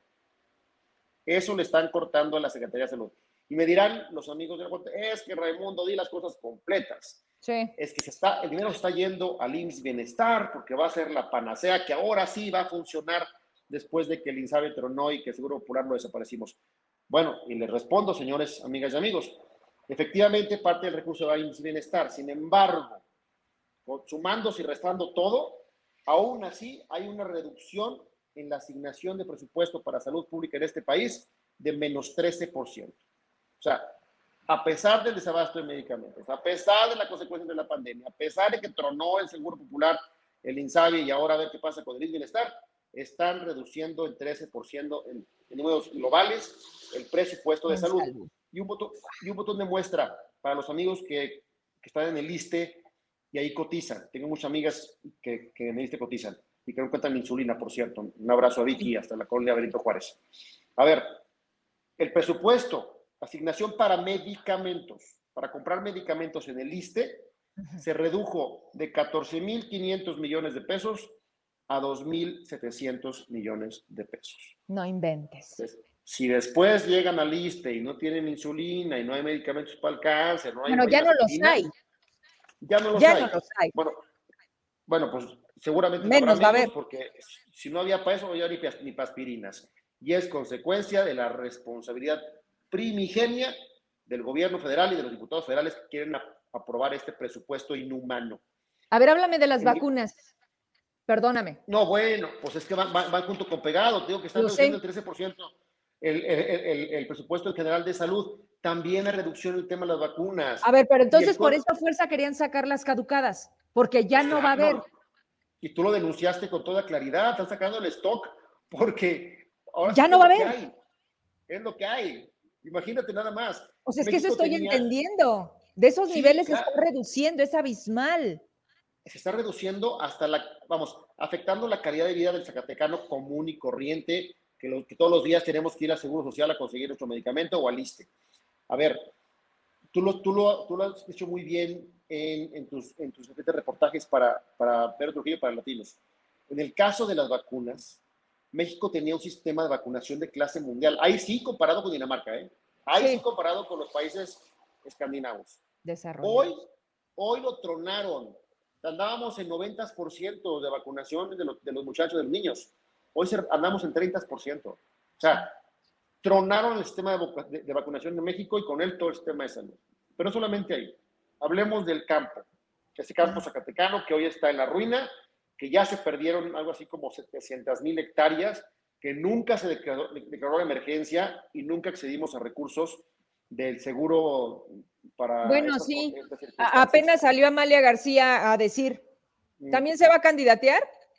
Digo. Hay que preguntarle a Amalia. Es gobernadora. si alguien conoce Zacatecas es ella, ¿no? Sí, no, claro. Es, mira, yo creo que la, la, la, gobernadora Amalia García es una mujer muy seria. Yo la respeto. Creo que le falta partido, pero bueno, es otra historia. Eh, digo, porque MC no tiene registro de Zacatecas para empezar. Pero bueno, el Yo digo que les faltan ganas y que también nada más se acuerdan de manera temporal. O sea, ¿cuánto pues tiempo tiene con el cargo? Estoy de acuerdo contigo, no, no ha ido a Zacatecas. Bueno, y qué decir de mi amigo Jorge Álvarez Maínez, que es diputado federal por Jalisco, y creo que Zacatecas bueno, no ha ido más. Lo vi hace poco, fíjate, me lo topé en San Patricio. Este, no sé si fue tomar, tomarse un café seguramente. Qué bueno que va un turista a Zacatecas, qué bueno que por fin tenemos algún turista que, se acuerde de que Zacatecas es bonito. Este, eh, en el hotel del campo, el incremento, fíjate, extraordinario que el gobierno federal le está aportando al campo mexicano es del 0.3%. Oh. Es el incremento. De donde comemos todos. De donde comemos todos, y a pesar, insisto, de que hoy estamos al borde de una crisis alimentaria, consecuencia de la emergencia climática. Amigas y amigos, aguas con esto, viene un incremento importante en el precio del frijol porque se perdió la producción, porque no hubo apoyos para la producción en su momento. Entonces, ¿Solo en el frijol o avena? No, no, en el frijol, el chile, la avena, la cebolla. Zacatecas es el granero de México. Sí. Y nuestra producción tronó. Eso se va a reflejar muy pronto, van a ver en los precios. En nuestros En materia, en, en materia de seguridad, el tema de temas. Ahí ellos presumen que están invirtiendo mucho en seguridad y efectivamente el incremento al presupuesto, para compararlo con salud y con, campo, ¿eh? El incremento del presupuesto de la CEMAR, la SEDENA y la Secretaría de Seguridad Ciudadana en su conjunto es de más 64%. O sea, hoy tenemos el presupuesto más alto en la historia de México en materia para las Fuerzas Armadas, para pronto. No sé si para seguridad o para otra cosa, pero es para las Fuerzas Armadas. Sin embargo, la bronca es que la estrategia no cambia. Entonces, le están metiendo mucho dinero a Fuerzas Armadas, pero no cambian la estrategia y en consecuencia, por las desapariciones, las extorsiones, los homicidios dolosos, pues siguen ahí y siguen a la orden del día. Y, y el 96% de lo que sucede en Zacatecas no se denuncia. Y sale la fiscalía a decir, necesitamos que la ciudadanía tenga la cultura de denunciar. Tuve ayer aquí a la delegada del INEGI Raimundo. ¿Y sabes en qué terminó? Que o sea, cuando le dices, oiga, ¿y cómo coordinan? O sea, ustedes tienen información de a madres, ¿no? ¿Qué se hace mm. con la información? Se, se, toman decisiones, ¿no? Claro, Porque entonces, ¿qué sentido tendría? ¿no? Ajá. Entonces le digo, oye, todo esto que sale, por ejemplo, tú le dices al alcalde de Zacatecas, oye, la gente te está señalando aquí, ¿qué te parece si tus baterías las canalizas hacia ese rumbo? No, o sea, no se buscan, no, pero aquí está la información dispuesta. O sea, Ok, en el Congreso no tienes mayoría, en el Senado no tienes mayoría y en Zacatecas lo que puedes hacer tampoco. Entonces ahí es cuando dices, ¿de qué se trata? ¿Solo de ganas? ¿O de que te gire poquito y digas, a ver, delegada, ¿qué te parece si hacemos una reunión con los alcaldes este, de los municipios más grandes del estado y tratamos de hacer una prueba piloto para detonar algo, un sector? O sea, ¿de verdad es tan difícil, Ray? Mira, no, no es difícil. A ver, el Estado mexicano, también viendo la parte positiva, goza de grandes instrumentos probados, como el propio INEGI, Así es. precisamente para la toma de decisiones y para la formulación de políticas públicas. ¿Cuál es la gran bronca desde mi punto de vista durante el actual gobierno federal, estatal y municipal que están con la misma tijera cortados y no se mueven del mismo guion? Justamente ese. Parece que no hubiera libertad para que los gobiernos municipales o estatales tomen decisiones o planteen alternativas o simplemente todos han decidido quedarse en la comodidad de seguir el guion del presidente. Y, eso también es una responsabilidad. A ver, decirlo con todas sus letras. Los alcaldes, como el de Zacatecas, Jorge Miranda, el de Guadalupe, que es sustituto después de Julio ¿Cuál de los dos? ¿El prófugo? Ah, ya no, que, está, que, está, en funciones, el otro pues anda prófugo. El de Fresnillo, todos los alcaldes zacatecanos. Y el gobernador tiene una responsabilidad personal, porque además son electos ellos, y dar resultados. Y su responsabilidad tendría que estar aparejada justamente a tener creatividad, a tomar decisiones, a apostar por nuevas alternativas, a generar políticas públicas. No lo están haciendo. Nadie. Están, no, ninguno. Están siguiendo el guion de Palacio Nacional como si fuera una Biblia y ahí están los resultados. Están reduciendo el 55.8% del presupuesto de la Secretaría de Salud, pero están incrementando el 64% del presupuesto de la Secretaría de la Defensa Nacional. Yo me pregunto por qué.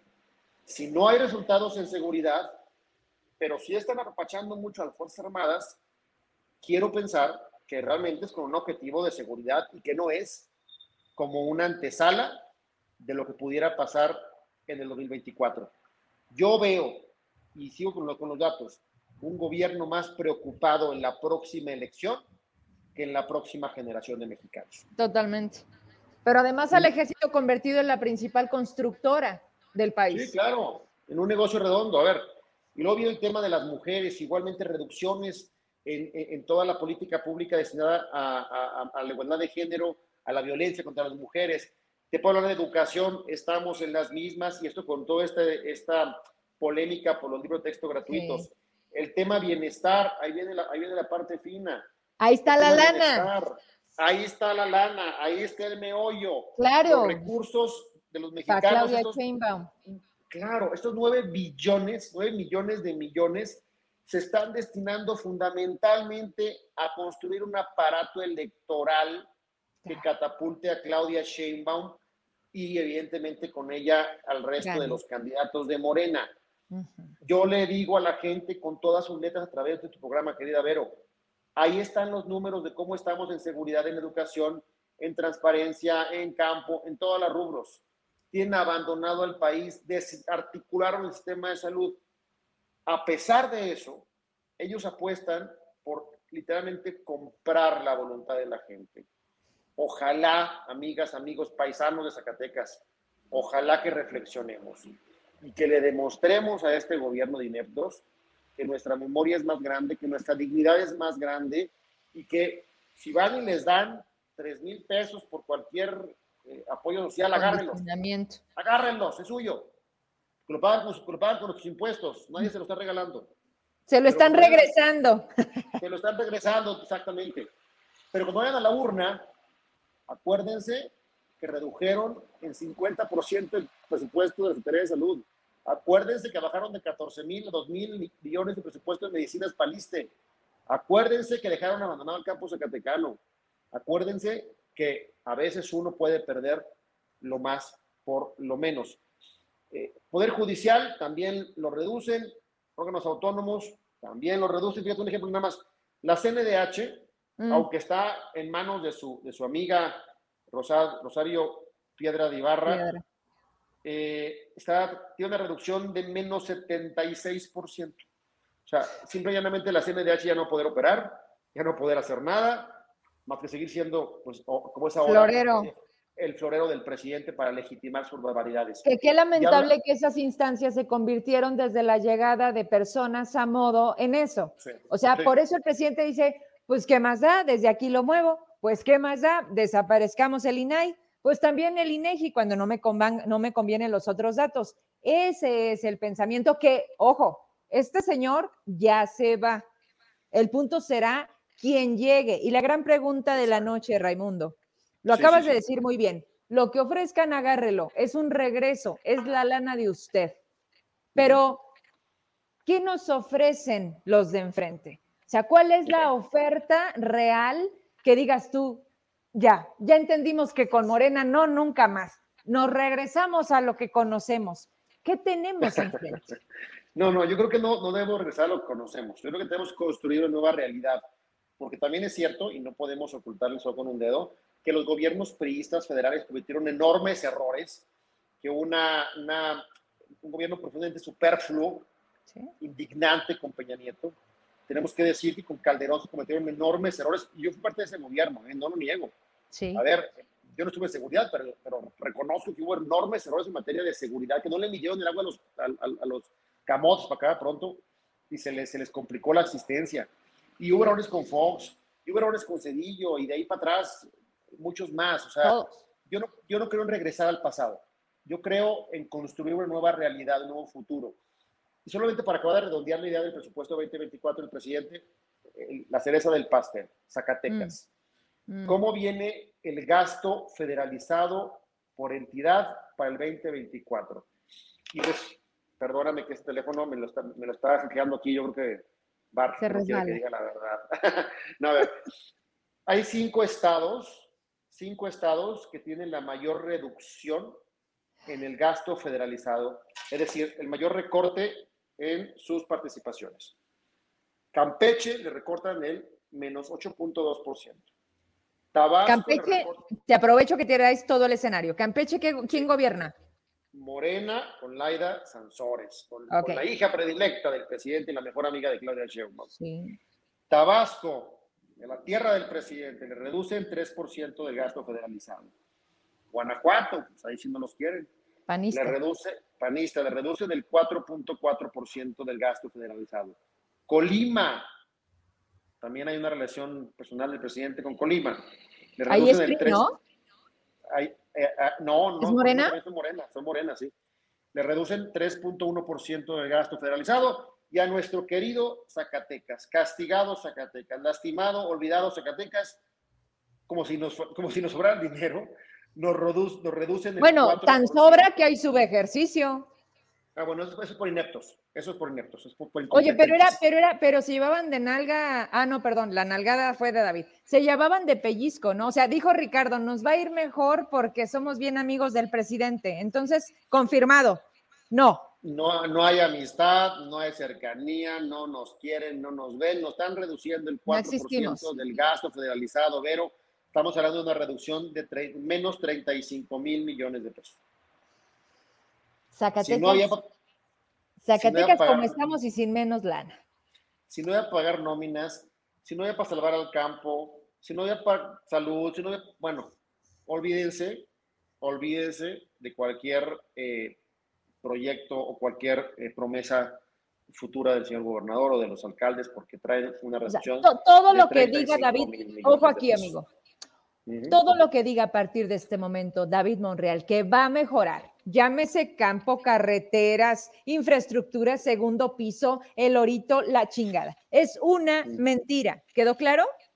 Absolutamente claro, a menos que se saque de lotería gringa y le caiga mucho dinero. No, que también pasa, otra también pasa otra cosa, Raimundo, que no vemos que, ah. lo entienda. O sea, no, no es la primera vez que tiene un cargo público. O sea, es otro que también echa a perder, hay que decirlo. Tiene, tiene ah. un histórico, David.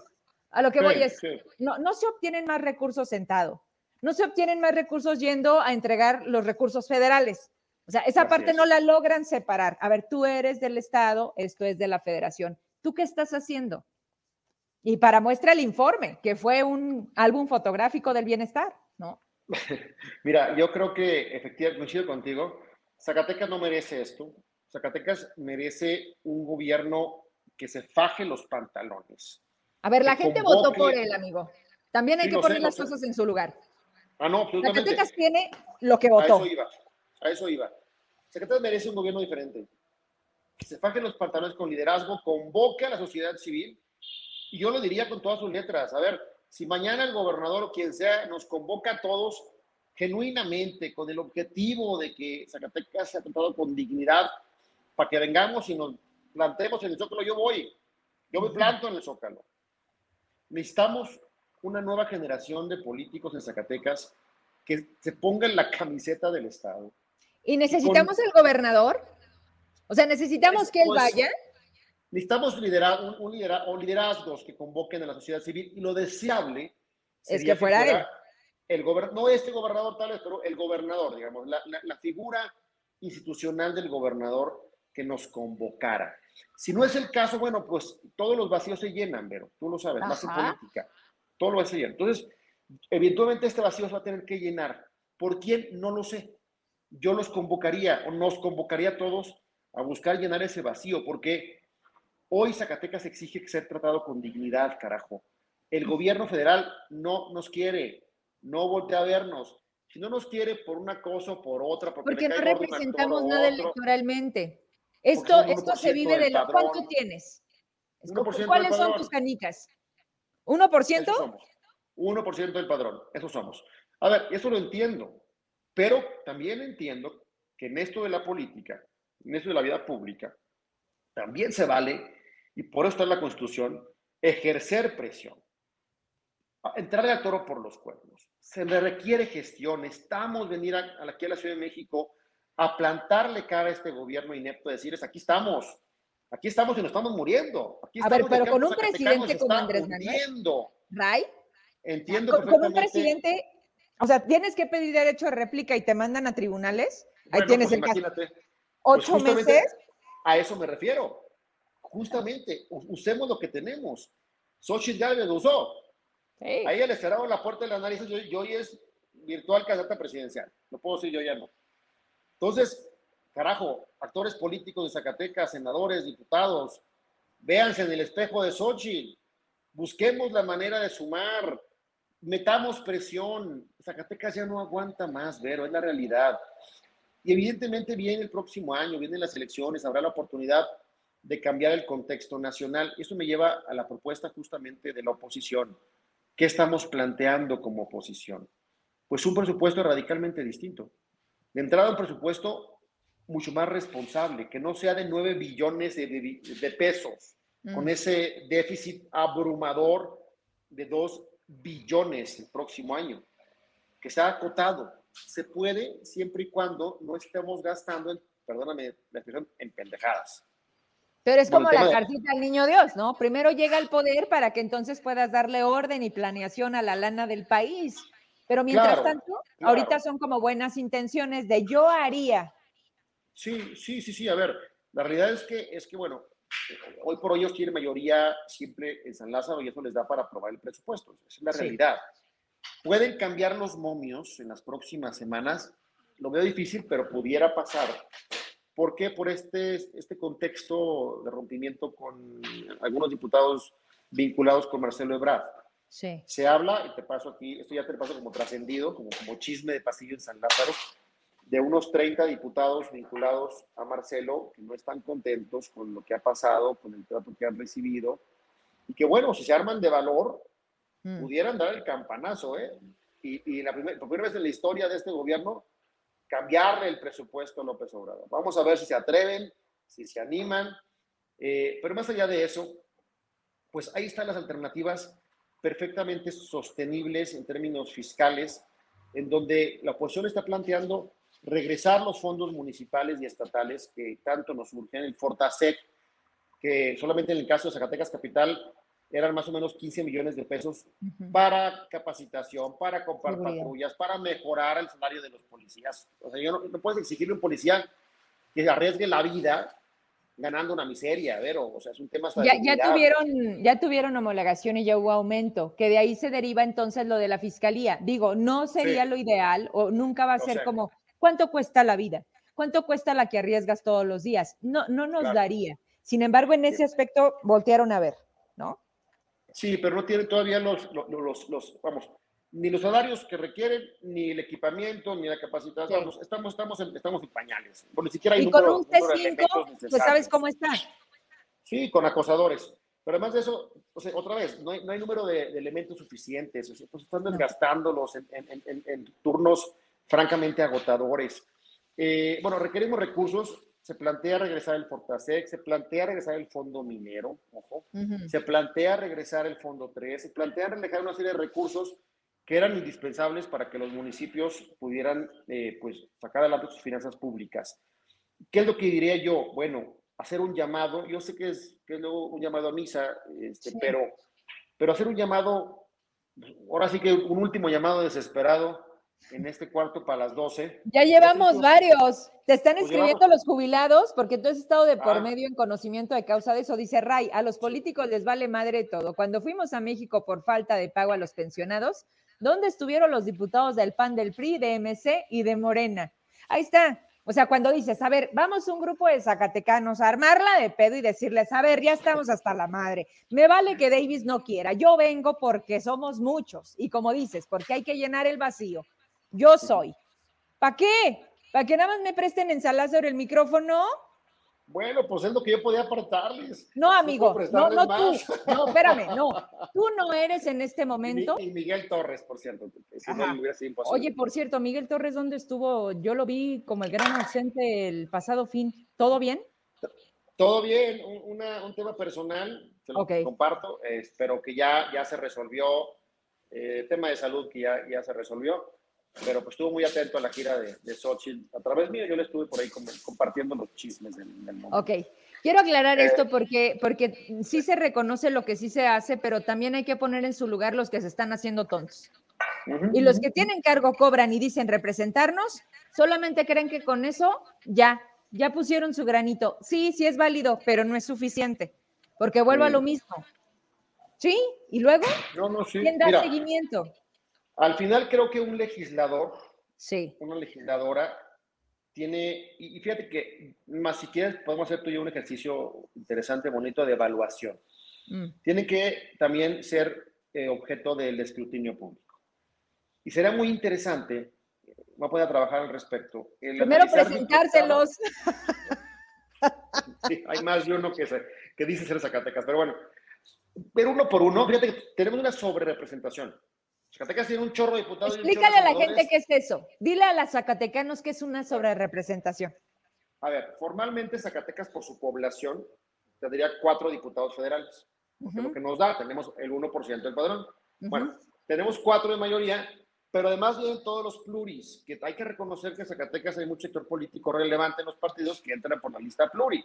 Entonces tenemos realmente 13 diputados federales. 13 que se pueden decir zacatecanos o medio zacatecanos, este, porque no iban allá o porque ya les vale gorro. Pero bueno, finalmente nacieron en Zacatecas. 13. O sea, tenemos el mismo número de diputados que estados tan grandes casi como Veracruz, caray, para decir pronto, o sea, o Puebla, ¿no? Diría uno, ¿y? Y, exacto, ¿Y? ¿A qué chingas me sirven?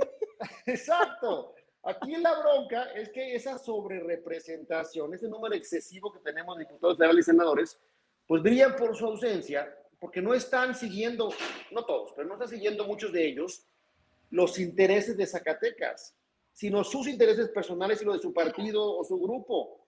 Y cuando llegue la hora de votar, pues votan con base en lo que les avisan, les instruyen que voten.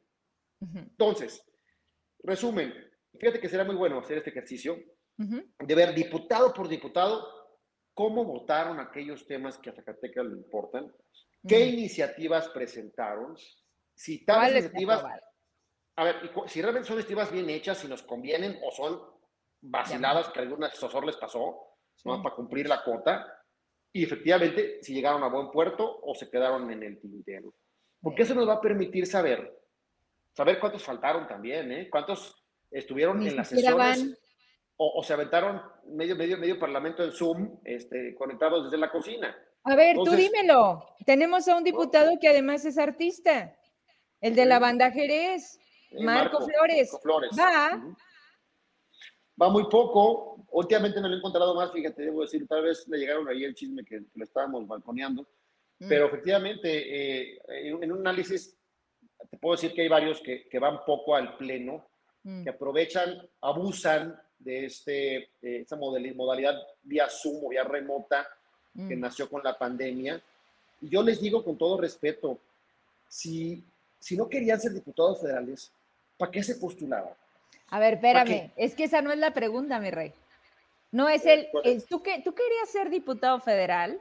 Claro que sí. ¿Tú crees que van a pensar en lo que tienen que hacer? Ni siquiera, es más, ni siquiera les conocemos la voz, no suben a la tribuna. A ver, háblame de Soledad Luébano, ya sé que no estás en el Senado, pero ¿con qué cara se quiere reelegir?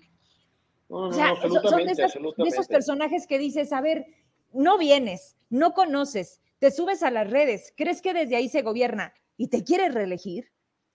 Y no es violencia de género, es hablar de capacidades no las tiene. no, pero son serviles. Se vuelven serviles, no de mujeres. O sea, ¿quién es Soledad Luébano? Es un cuadro de Ricardo Monreal.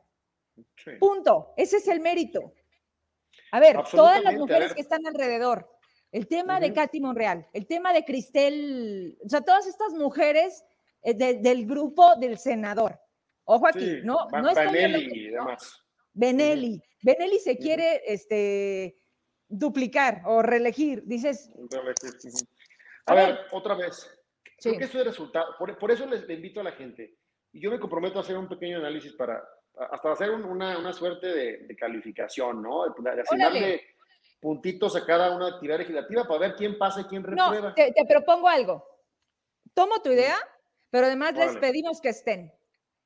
Órale, o sea, que, se, vamos, vamos, a hablar, sí, vamos a agarrar por programa 2 para que nos dé, para que no se haga tan pesado. Y decirles, oye, vamos a hacer este ejercicio, queremos ver, espero que te importe porque creo que te quieres reelegir. Entonces, primero vamos a sacar quiénes son, vamos a agarrar por partido, vamos a tener la atención y el respaldo de un mensaje de WhatsApp. Sí, para que quede la evidencia, porque ¿cómo lo demuestras? Van a decir ellos, ay, ni siquiera me llamó. No, aquí está donde me dejaste en visto y para mí es respuesta. ¿Verdad, Pache? me gusta.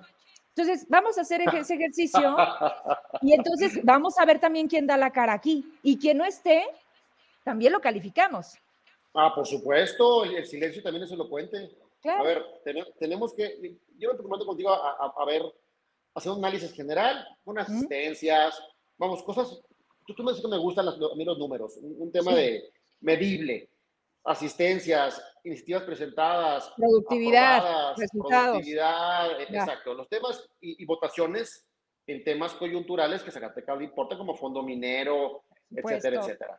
Exacto. Entonces, para revisarlos, creo que al final del día, gran parte de, la de, una democracia radica justamente en que los ciudadanos podamos juzgar, yo con todas sus letras, ¿eh? juzgar, darle un, con conocimiento de causa a nuestros representantes para decidir, decidir, más allá de programas sociales, más allá de incentivos económicos, más allá de presiones, decidir si queremos o no que fulanito o fulanita sigan eh, usufructuando un curul en la Cámara de Diputados local, federal o en el Senado de la República o también en los ayuntamientos, donde también puede haber elección.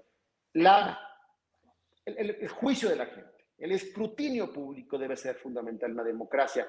Por allá leí ahorita un comentario de Alejandro Rivera Villa, le mando un abrazo, eh, y a todos los compañeros de, jubilados del ISTESAC. Eh, reiterarles mi solidaridad, amigas y amigos.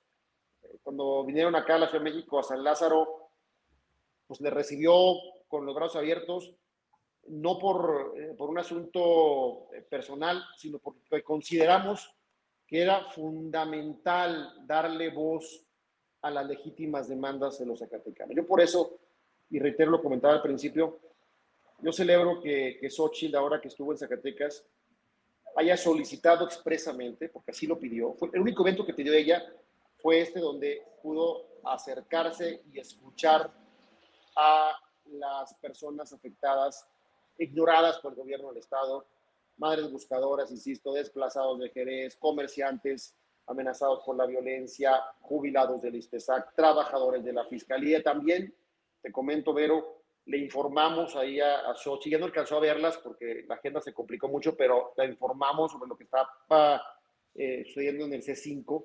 Mm. Incluso eh, ya hubo un contacto, un contacto con una de, de las jóvenes afectadas, pues sí, laceradas en su dignidad.